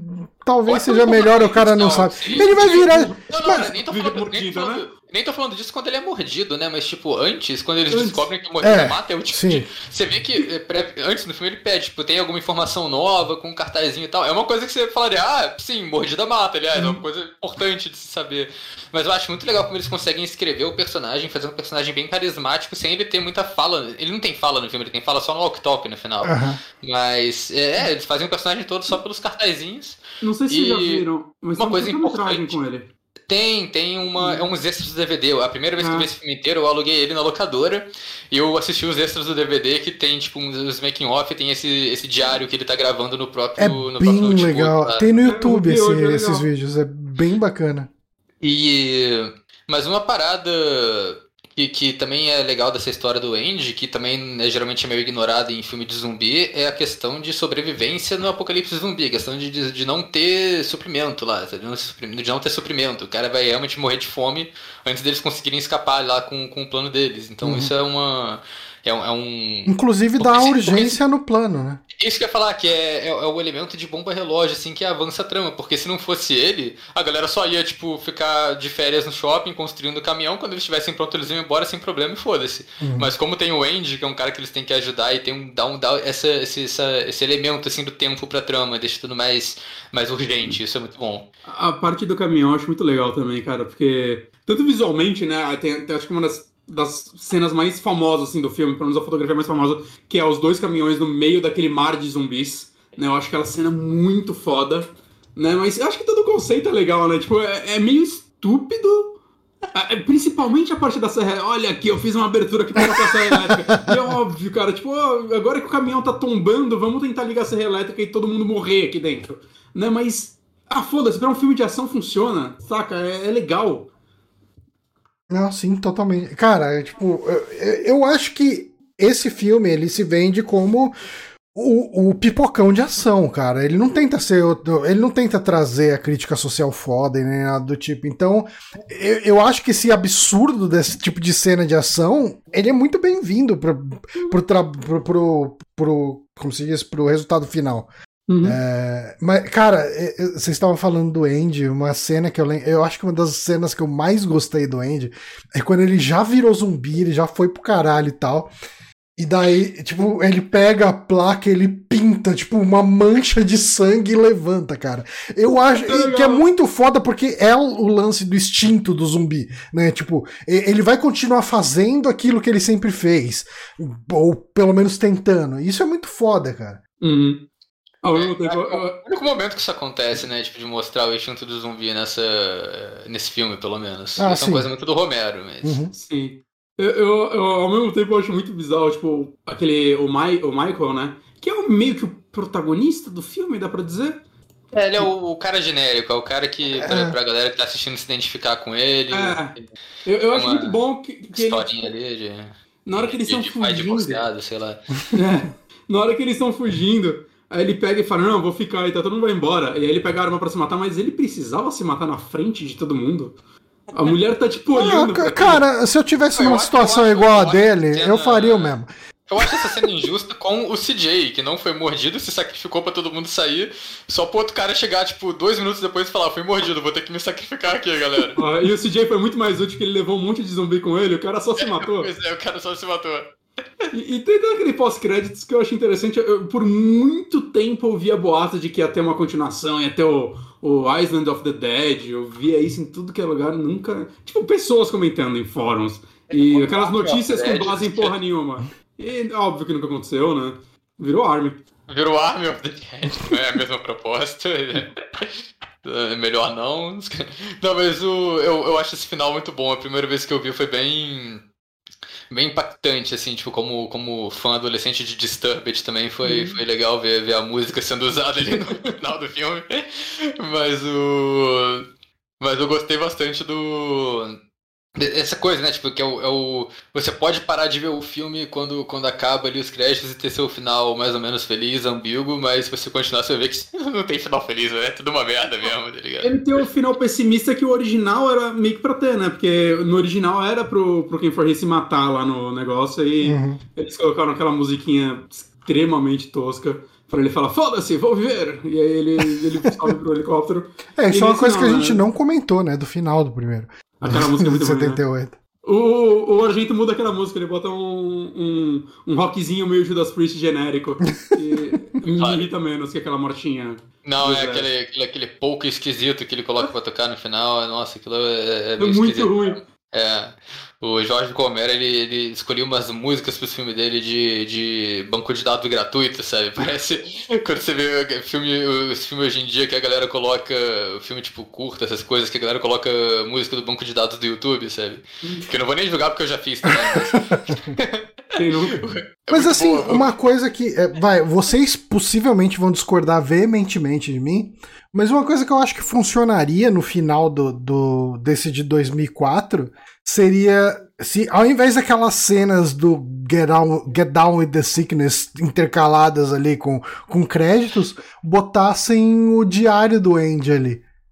Acho que funcionaria. É que é meio longo, né? Ele tem uns 12 é, minutos. Ah, mas, mas é, é, é também é meio longo de, de, tipo, de cena de, de flash de zumbi. Com...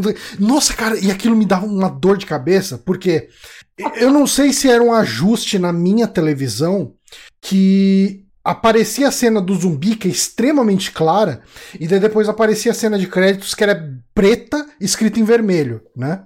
E a minha televisão, ela oscilava, assim, tipo, ela ficava. É, a impressão que dá é que minha televisão deve ter algum tipo de ajuste de cor que quando entra uma coisa muito clara, ela ativa, sei lá, um backlight, alguma coisa assim nela, e fica muito, muito claro, daí me dava um flash, assim, como se fosse um strobo mesmo. E quando entrava o crédito, né, tipo, a, a tela preta com o texto em vermelho, ele, ele dava um dim, né? Tipo, ele ficava mais escuro do que já era. Cara, mas deu dor de cabeça essa cena. Tem, tem uns monitores que tem dimmer assim automático quando fica escuro. Eu sempre desativo essa merda, porque eu acho muito ruim. Eu vou dar uma caçada nas configurações da minha televisão, porque eu fiquei literalmente com dor de cabeça naquela, naqueles créditos finais, cara. tipo aqueles episódios de Pokémon lá do, que, do Porygon, lá do. do... Esse episódio do Porygon fez as crianças desmaiar e tal. Mas, cara, tipo, esse é um filme que quando eu peguei ele pra ver, uh, eu já tava esperando ser um filme bom porque. Porque eu não sou um, um mega crítico de, de Zack Snyder. E eu não sou uma pessoa que odeia o Zack Snyder e o pessoal falava tudo que era o melhor filme do Zack Snyder. Então, como eu já gosto de algumas outras coisas dele, eu estava preparado para gostar desse filme. Mas é, eu, eu acho que o grande impacto que ele causou em mim enquanto eu estava assistindo foi entender da onde vem o, o, zumbi moderno que a gente tem, tipo, sei lá, do, dos anos 2000, né? Tipo, como eu disse, né? É, eu consigo enxergar muito esse filme, né? Até por causa do, dos números que ele tem de personagens sendo esticado em uma temporada de, de Walking Dead, sabe? Tipo, a, a, vai, os primeiros episódios mostram ele saindo da cidade, as coisas acontecendo ali e tal. a gente vai ter até metade da, até o mid-season, a questão do, do shopping, e o, o, o, o season finale acaba sendo a fuga, e morre o personagem que você gosta, e bora, próxima temporada vai ser zumbis na ilha. Né? Você assistiu o Extermínio, Johnny? Não. Quer dizer, eu acho não, que não. Não, é... O, o Extermínio ainda, ainda veio antes. E foi veio antes. O, veio antes e foi o outro que, que ajudou nessa uhum. essa onda de zumbi rápido aí, de zumbi infectado dos anos 2000. Mas eu Talvez acho que é mais do que. zumbi rápido? Uh, cara, não sei se ele foi o primeiro, ele foi o que popularizou. Teve ah. alguns filmes, não sei se teve algum filme antes, que eu saiba foi. Mas uma coisa que eu senti nesse, mais do que a questão só do zumbi rápido, é que todo personagem desse filme parece um personagem de ação de videogame. Tipo, todos é. eles, eles são. Todo mundo ali é excelente em dar tiro, sabe? Tipo, o headshot é muito natural nesse filme. Você não tem uma tensão, e, e, eu entendo, porque você não quer contar a história de ah, como é difícil sobreviver aqui, tipo, como é difícil ser, ser uma pessoa normal e sobreviver. É, é, como é difícil sobreviver com essa horda gigante. Então você pode botar todo mundo dando headshot, mas vai ter 500 zumbis, então não dá pra você dar 500 headshot. Cena tipo, do... Tem o Stephen nesse filme, né? Pra, pra, pra falhar em atirar nos zumbis. É. Mas até a cena do estacionamento, que eu acho que é uma das cenas mais tensas do filme, que chegam perto disso, que quando eles chegam lá é tudo escuridão, não sabe o que é, parece o cachorro, sabe que você acha que é um zumbi, é, eles não têm visão, eles não sabem o que tá acontecendo lá. E assim que a, que a merda acontece, eles fecham um portãozinho, acham um negócio de gasolina, explodem o zumbi, tá de boa, saca? A, a forma como eles resolvem a cena ainda é uma forma de filme de ação. Ah, tem, explodindo tudo. Tem até a cena final, né? Deles explodindo a, que, é, a horda de zumbi que tá, que tá impedindo os ônibus de passar, eles explodem aquela porra toda também. E é aliás, é, é, a coisa o... que mais me incomoda nesse filme são as explosões, que elas são muito digitais. São muito digitais. São muito digitais. Mas o, o, o, o, legal é que, tipo, se é uma coisa que. Alguns dos personagens ainda têm justificativa pra, ser headshot assim o tempo todo, né? Você tem o, o policial, você tem o segurança da loja, dá pra essa galera usava arma antes e tal. O segurança da loja nunca tirou, né? Mas beleza. É. Mas aí, mas tipo, é, eu acho engraçado que tem, tem uns paralelos desse filme, tipo, que claramente influenciaram, tipo, Left 4 Dead, esses jogos de, de ação de zumbi. Inclusive tem uma missão no Left 4 Dead 2 que você escapa em um caminhão fortificado que foi feito no design para aparecer o caminhão do Dawn of the Dead. E, então tipo, eu acho legal como ele influenciou esse, esse, esse, gênero assim, de jogo que veio depois, né? Esses jogos todos tipo Left 4 Dead, Dead Island, esse tipo de jogo de zumbi que ficou bem popular no final dos anos 2000. Se eles tivessem explodido a zumbi gordona lá, ia ser o boomer do jogo. Não, totalmente. E, e, eu não duvido que. Quer dizer, eu não, eu não assisti Extermínio, então não sei se tem alguma coisa parecida. Mas o visual da, da gordona lá é deve ter bom. inspirado muito os, os bloater que a gente tem por aí, eu, né? Eu, eu, vejo muita gente criticando essa zumbi, assim, achando que é meio piada, mas eu acho novamente uma das cenas mais quase tensa, porque, cara, é, ela é quase um tanque de guerra correndo atrás da, da mulher, saca? Uhum. Ela é muito grande. Eu acho que, que dá para trabalhar assim uma cena desse tipo. Eu acho ela uma cena legal. E, e você falou de zumbi correndo, eu acho que a cena, a primeira cena do, do marido correndo atrás da, da Ana é muito foda. O jeito que ele. Cara, eu acho essa cena incrível. Porque o jeito que ele corre atrás do carro, você fala: esse filho da puta vai alcançar o carro. Não é possível. Tipo, ele tá correndo muito, muito. E a mina chinelando. Daí ele chega e tem um maluco lá que tá de, de roupão no meio do jardim ali. E fala: Ah, esse aqui tá mais fácil, foda-se. Aí come o cara. Isso é legal, isso é legal mesmo. É, eu acho essa é. cena muito boa. Eu acho que ela, como eu disse, cara. A câmera presa no carro, né? Ela passando, tipo, com. É, muito, muito, muito bem filmada essa parte. Eu acho que a direção do filme é realmente muito boa na hora de montar esse tipo de cena. Uhum. Tipo, é, é, é Porra, o Zack Snyder costuma ser um bom diretor de cena de ação. Né? Uhum. É, sim.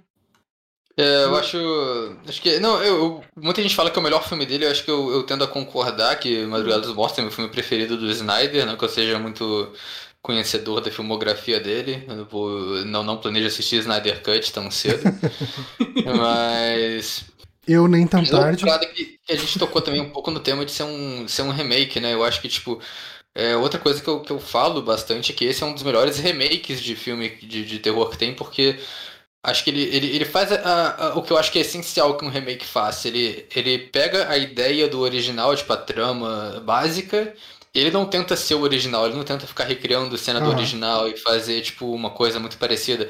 Ele só pega a ideia básica, tipo, a gente preso no shopping no Apocalipse Zumbi e faz a própria coisa. Tipo, é um filme que, que não tem tanta semelhança com o original em questão de tema, em questão de, de roteiro mesmo. Tipo, é só, é só pega a ideia principal e faz o próprio filme de outro estilo diferente. E, e eu e... acho que por isso que a gente consegue colocar esses dois filmes assim como clássicos de filme de zumbi ao mesmo tempo. E se o primeiro você tem esses quatro personagens que você gosta deles e quer acompanhar e torce por eles, nesse aqui eles socam um monte de gente babaca e você fala, não, vamos acompanhar essa galera aí, quem morrer, morreu e vamos lá. Tipo, tão aproveitando. Eu, eu torço pelo CGI ainda. Falou da galera sendo herói de ação, todo mundo dando headshot, mas nesse filme a gente tem um Stephen também, que é o, o, o senhorzinho gay que tenta matar o zumbi na motosserra e acaba matando a outra mulher. Nossa, mata a mulher.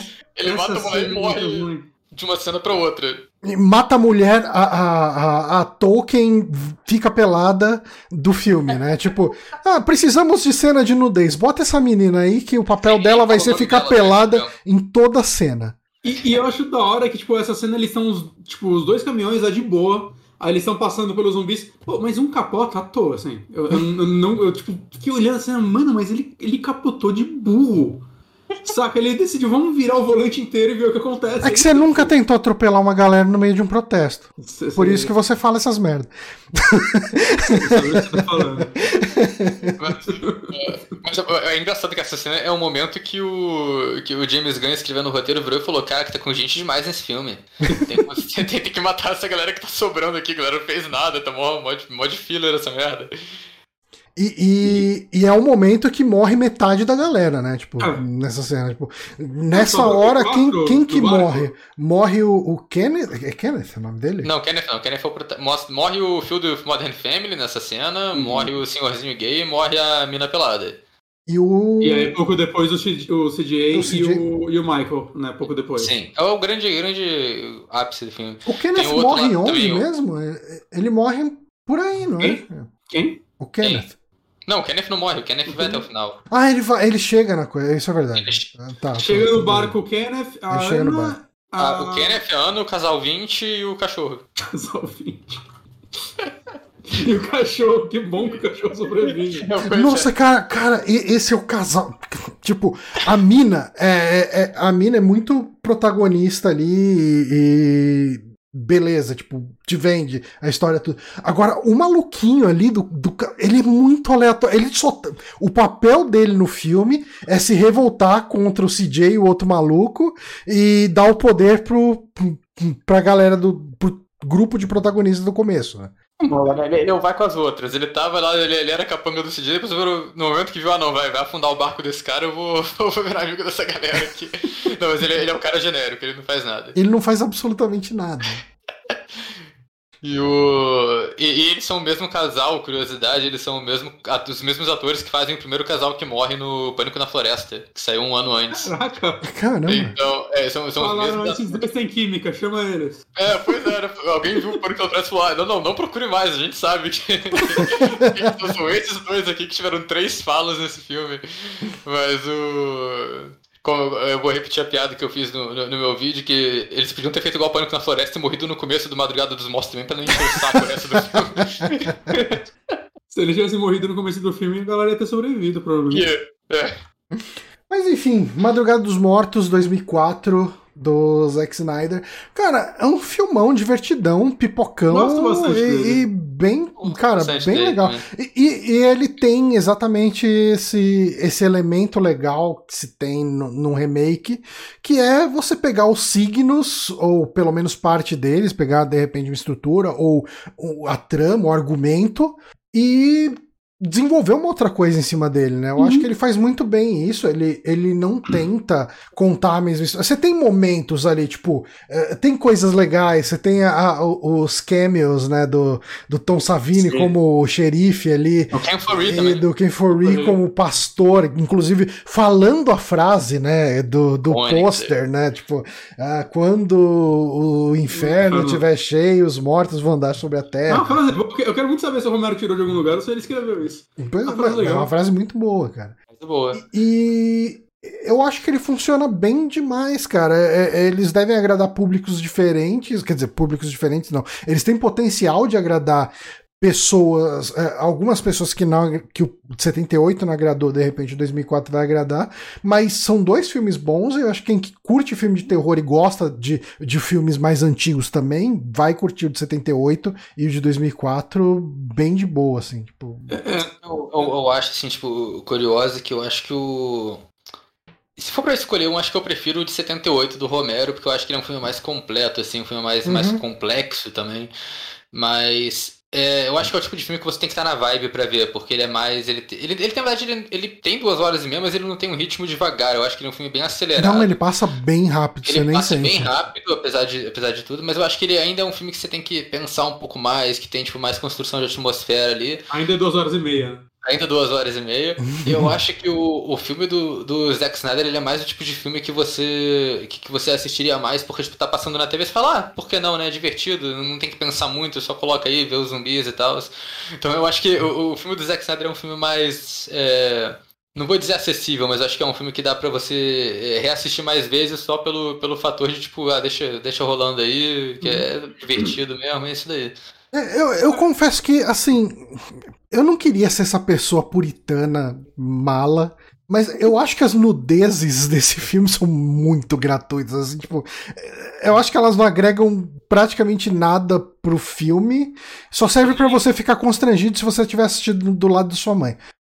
Elas são tão um pouco memoráveis que eu nem lembro que elas são no filme, até elas chegarem sempre. É, mas assim, eu também não, não vou queimar o filme. Porque é só uma coisa que, enquanto eu tava assistindo, é, cara, por que que tá essa mina, tipo, sendo sarrada pelo cara por trás, aí com os peitos balançando na frente da câmera? Tipo, eu consigo entender que esse casal vai que essa, que essa mulher vai transar com esse babacão, tipo, sem ser uma coisa tão explícita, mas vendo tweets do Zack Snyder recentes, eu consigo entender exatamente o que passou na cabeça dele quando ele tava fazendo isso. Então, É, e tem, tem muita coisa, né, que muita gente questiona Se, sobre se ela não fizesse o que ela ia fazer no filme? Ela não ia fazer nada. É. Hum? É verdade. Se ela não fizesse essa cena, o que que ela ia fazer no filme? Ela ia é, fazer ela nada tá, filme. ela tá aí pra, pra ser a transona mesmo. Ma- Mas tem muita coisa que acontece no filme que eu vejo gente questionando e tal. Tipo, sei lá, desde a forma como o, o Ken Forrest solta a frase, né? Mais como um pastor.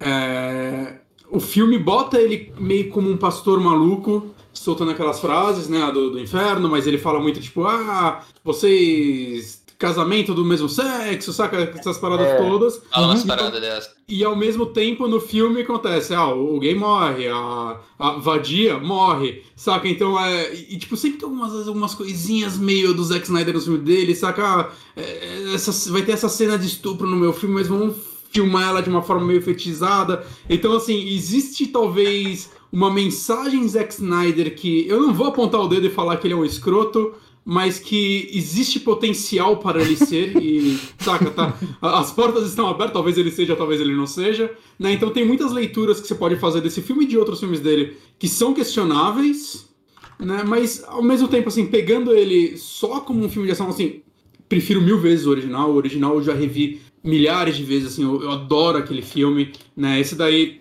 eu concordo com o Oswaldo quando você fala que, tipo, cara, se eu tô passando os canais e esse filme tá passando, eu vou assistir. Uhum. Saca? Ele. ele eu, eu consigo passar por cima de todas as coisas, porque.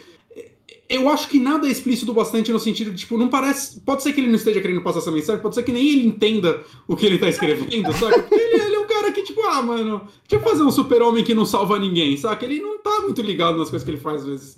Então eu consigo relevar Ele não tá coisas. muito ligado nas coisas que ele faz. Zack Snyder, a vítima da sociedade. Líder da Society.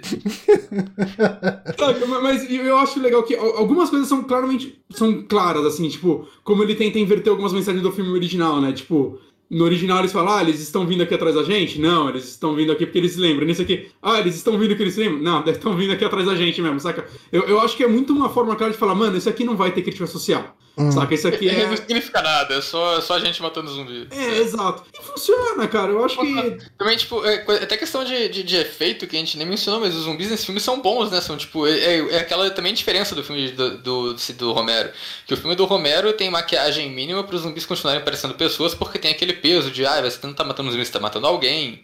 Nesse filme, os zumbis é tudo monstro mesmo, a galera com, deformada, com cara comida, com cara, cara de caveira. As veia saltada no rosto. É, assim, é, é, tipo, as paradas bem feitas, assim, tipo, com, com, com lente de contato bonitinha, né? Tipo, então tem umas paradas bem feitas, assim, tipo, de. Tem um de, bebê de, de CG, né? funciona.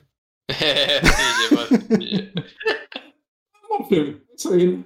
É, cara, é, eu acho que no final das contas é, são dois filmes que valem muito a pena ver. Em... Eu consigo recomendar os dois, fácil, é, assim. Em, em, em, estado de espírito diferente.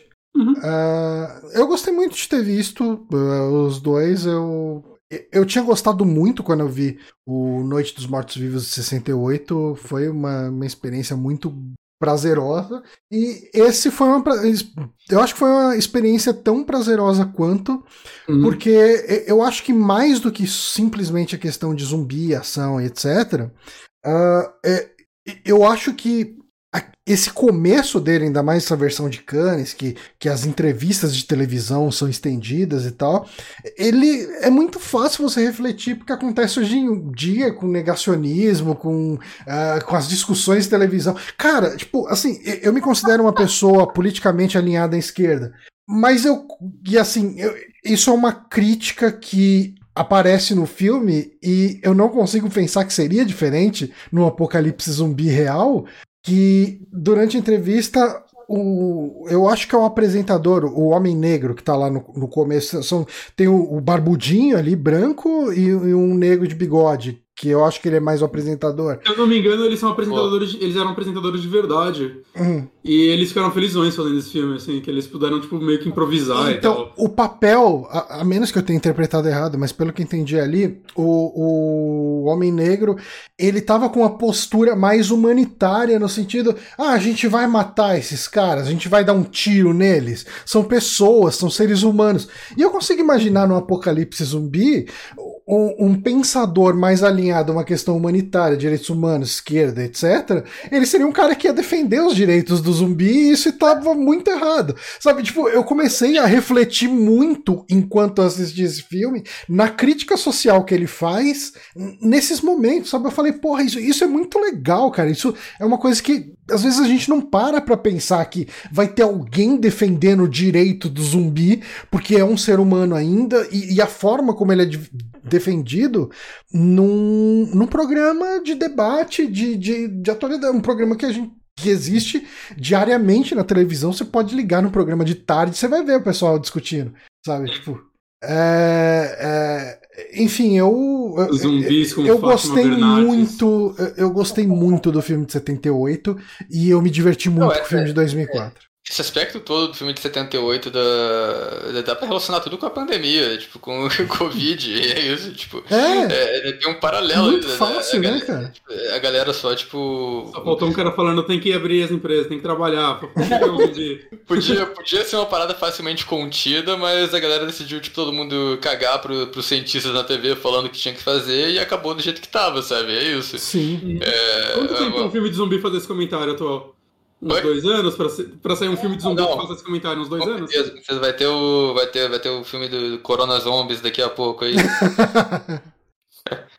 Mas é isso. Eu, do meu lado, recomendo os dois. Gostei muito. Uh, eu acho que eles funcionam muito bem e curto. curto. As duas propostas, né? dois filmes com propostas diferentes. É, duas propostas bem diferentes que, que funcionam cada uma na sua própria maneira. ó, o Cora Ray, que inclusive acho que ele veio do, do grupo do Trecheira.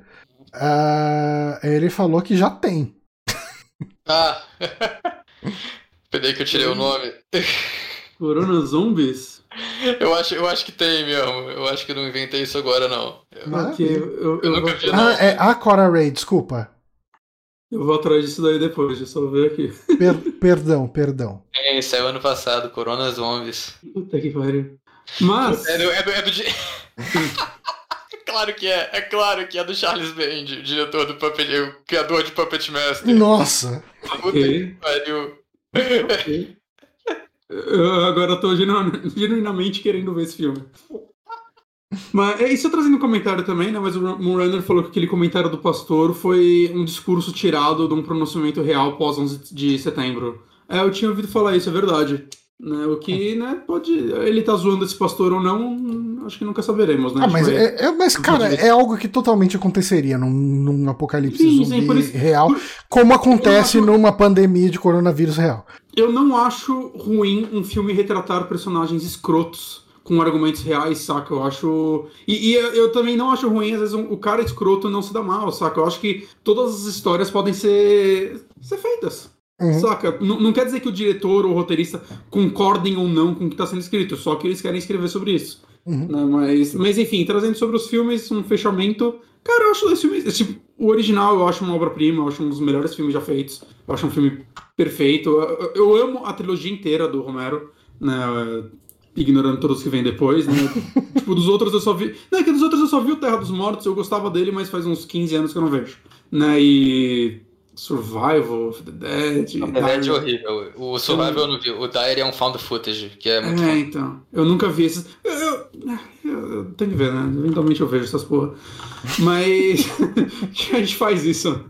Mas. Assim, trazendo os o remake pra mim, como a gente já disse aqui mil vezes. Extremamente divertido. Recomendo, saca, como o filme Sessão da Tarde de Zumbi foda. Ao mesmo tempo que ele é um filme muito importante, assim, pra, pra acho que essa última onda de Filmes de zumbi, jogos de zumbi, tudo de zumbi que a gente teve. Talvez sem ele a gente não tivesse tido, sei lá, Shaun of the Dead. Talvez não tivesse rolado um orçamento pra ele, que é o meu filme da vida. Então vou sempre respeitar esse filme. E super divertido, assim. Eu fiquei muito tempo sem ver ele, né? Sei lá, uns nove anos. E nesse tempo, assim, eu vi mais coisas do Snyder, né? Eu só não vi o Army of the Dead dele. Eventualmente eu vejo todos os filmes dele, não sei porquê.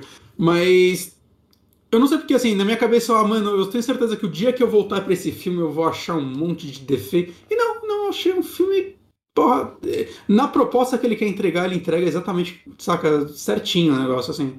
A- ainda acho melhor que muito filme de zumbi que veio depois, assim. Sim, com certeza. Eu acho a mesma coisa. Se for pra dizer, eu acho que o, o, o Dawn of the Dead dos anos 70 talvez seja o filme de zumbi, sabe? Tipo, o filme de zumbi Ele é que, que é, o- bom. é o melhor filme de zumbi, é o filme que, que faz tudo que você precisa saber de apocalipse zumbi, tá ali. É o filme que, que, que tem, tem todas as. Tem, tem a trama de, de zumbi essencial, tem todos os elementos que você precisa ter estão ali. E eu acho que é isso. Tipo, ele é o maior clássico de filme de zumbi que tem. O remake é divertido. Tipo. Não precisa ser mais que isso, às Não vezes. precisa ser mais que isso, tipo, como é que ele vai fazer um remake do melhor filme de zumbi já feito? Tipo, não vai superar, só, só seja, seja seu próprio filme divertido, bagaceiro, a sua própria maneira, e é isso, tá ótimo. Eu acho que ele, ele faz isso muito bem. Você não, vai, você não vê ninguém reclamando que foi pra Disneyland e não repensou a vida, né? Às vezes você quer ir num parque de diversões e curtir, é isso. Ah, mas enfim, eu acho que é isso. Ah, eu queria agradecer muito a todo mundo que acompanhou essa live aqui: a Cora Ray, o Moonrunner, uh, Doomphil, que veio também lá do Trecheira, ah, o rapaz sentado, nosso amigo Yuri. ah, quem mais? Quem mais? Quem mais? O Bronco passou por aí. O Bronco deu uma passadinha aqui. Pô, a galera que passou aí comentou, muito obrigado. E Uhum. eu queria agradecer novamente ao Oswaldo por ter gravado aqui com a gente. Sempre, sempre um prazer ter você aqui gravando conosco. É sempre legal gravar, sempre legal falar de uns filmes aí que, que a gente curte. E, e muito obrigado pelo convite, tamo aí pra uma próxima também. E pra quem quiser, como eu e o Bonatti, que assistimos tudo que sai no, no Trecheira, também acompanhar o Trecheira, onde que vai? Besteira Violenta no YouTube, o canal principal, que agora a gente tem lá. A gente tem até a opção de membro lá pra ter uns conteúdo extra. Uhum. Inclusive, o Johnny é membro, né? Só, não, cara, tipo, eu, eu ficava procurando. Quando eu conheci o canal, eu viciei. E eu fiquei assistindo tudo, assim, tipo, as retrospectivas, os vídeos de, de quadrinhos. Eu saí vendo tudo que tinha no canal. Eu falei, caralho, onde que fica o apoia-se, o padrinho, o Patreon desses caras? Porque eu, eu quero apoiar de algum jeito. Aí, semana passada, né, foi que vocês começaram a campanha? Sim, sim. Daí eu falei, porra, Foi, finalmente tem uma forma de, de dar um help aqui pros caras, porque eu, cara, eu me divirto muito assistindo os vídeos de vocês. Então, eu, cara, É, eu vi que obrigado, teve a muito opção, eu falei, porra, eu vou virar membro aqui pelo YouTube. Muito obrigado. Mas é, não, a, gente tá, a gente tá no YouTube é, com vídeos sobre filmes de terror e, e trecheira de todos os tipos. É, a gente tá no Instagram também, no Instagram Trecheira Violenta, e lá o conteúdo é, um- é- é- é também sobre filmes de terror e trecheira. Sempre muitas mas- enquetes. Muitas enquetes lá, a gente faz umas paradas mais diferenciadas, assim, tipo, eu faço umas, umas disputas aleatórias nos stories. Ah, cara, Mas assim, cara, é, eu nunca. Eu já indiquei algumas vezes o Trecheiro aqui no, no podcast, mas eu acho que atualmente é o meu canal brasileiro favorito, assim, é o que eu sai vídeo eu assisto, eu gosto demais. Então É, é. não me canso de recomendar, assistam o Trecheira Violenta, que é muito, muito bom. E você tá no Twitch também, né? Pode crer, eu esqueci disso. é muita coisa, tem- eu tô na Twitch também, eu faço streams de jogos. ah, Às vezes jogos de terror, às vezes só o que eu tô afim de jogar no momento. Às vezes coisas aleatórias, às vezes vejo uns filmes trash. é, mas é, às vezes, às vezes é meio, é meio punk assistir uns filmes na, na Twitch, porque né, começa a ter uns bagulho lá censurável nos filmes que a gente assiste. É. mas, mas é, eu tô na Twitch também, é tudo trecheiro violento, gente, então, então vocês podem me encontrar aí. Eu vou, quando a gente publicar isso aqui no, no nosso feed e no post lá no site, no superamigos.com.br, vai ter todos os links aí pra achar o Trecheiro e o Oswaldo. Bom, a gente fica por aqui. Ah, obrigado a todo mundo que acompanhou. Oi. Próximo programa. A gente Ah, a gente escolheu, a gente escolheu. O próximo programa é, fazer uma graça. é vai gravar perto de uma sexta. sexta-feira 13, né? Então, a gente já teve um programa sobre o sexta-feira 13, 1, 2 e 3. A gente já teve um programa sobre os três do Tommy, né? Que foi o 4, 5, 6. Então, no mês que vem, teremos a desgraceira. Nossa, é só, só a nata do churume. Sexta-feira 13. Sete, 7, nove. 8 e 9. Ah, Eu, eu tô muito feliz com esse cara, porque o 9 foi o primeiro que eu vi. E eu não Nossa, vejo ele há uns 20 anos. eu gostava gosto muito do 8. três, Muito fácil. É, Jason vai pro inferno. Muito ruim. é. E o 7 eu só vi uma vez. É o único que eu só vi uma vez. Sete. Ele, ele é, ele é bagaceiro. É o Carrie vs Jason que eu chamo. É. É, tem uns, tem, tem uns lances de poder paranormal, as porra dessa. Tem, tem. Cara, eu acho, que, acho que vai ser legal. Vai, vai ser um legal. programa É divertido. bom falar mal das coisas, cara. É muito bom. Eu, tô, eu, tô, eu tô ansioso. Mas Vocês não enfim- falaram mais cedo que vocês precisam falar de coisa ruim, então. É verdade. Nossa, agora ele vai querer de uma vez. O 7 é ok, eu concordo. Vai ser. Mas a gente vai ah, gravar isso numa sexta-feira 13, né? Vai ser na sexta-feira quinta. 13 mesmo que a gente vai fazer? É, o que a gente tinha falado, né? Não, pode ser. Por eu mim, vou com esse plano, fazer essa graça aí. É, pra mim, perfeito. Então, sexta-feira 13 de agosto. Então, anotem nas suas agendas, a gente vai estar aqui. Vamos atrás de algum convidado que esteja disposto a desgraçar a vida falando desses três filmes muito bons. Ninguém vai topar.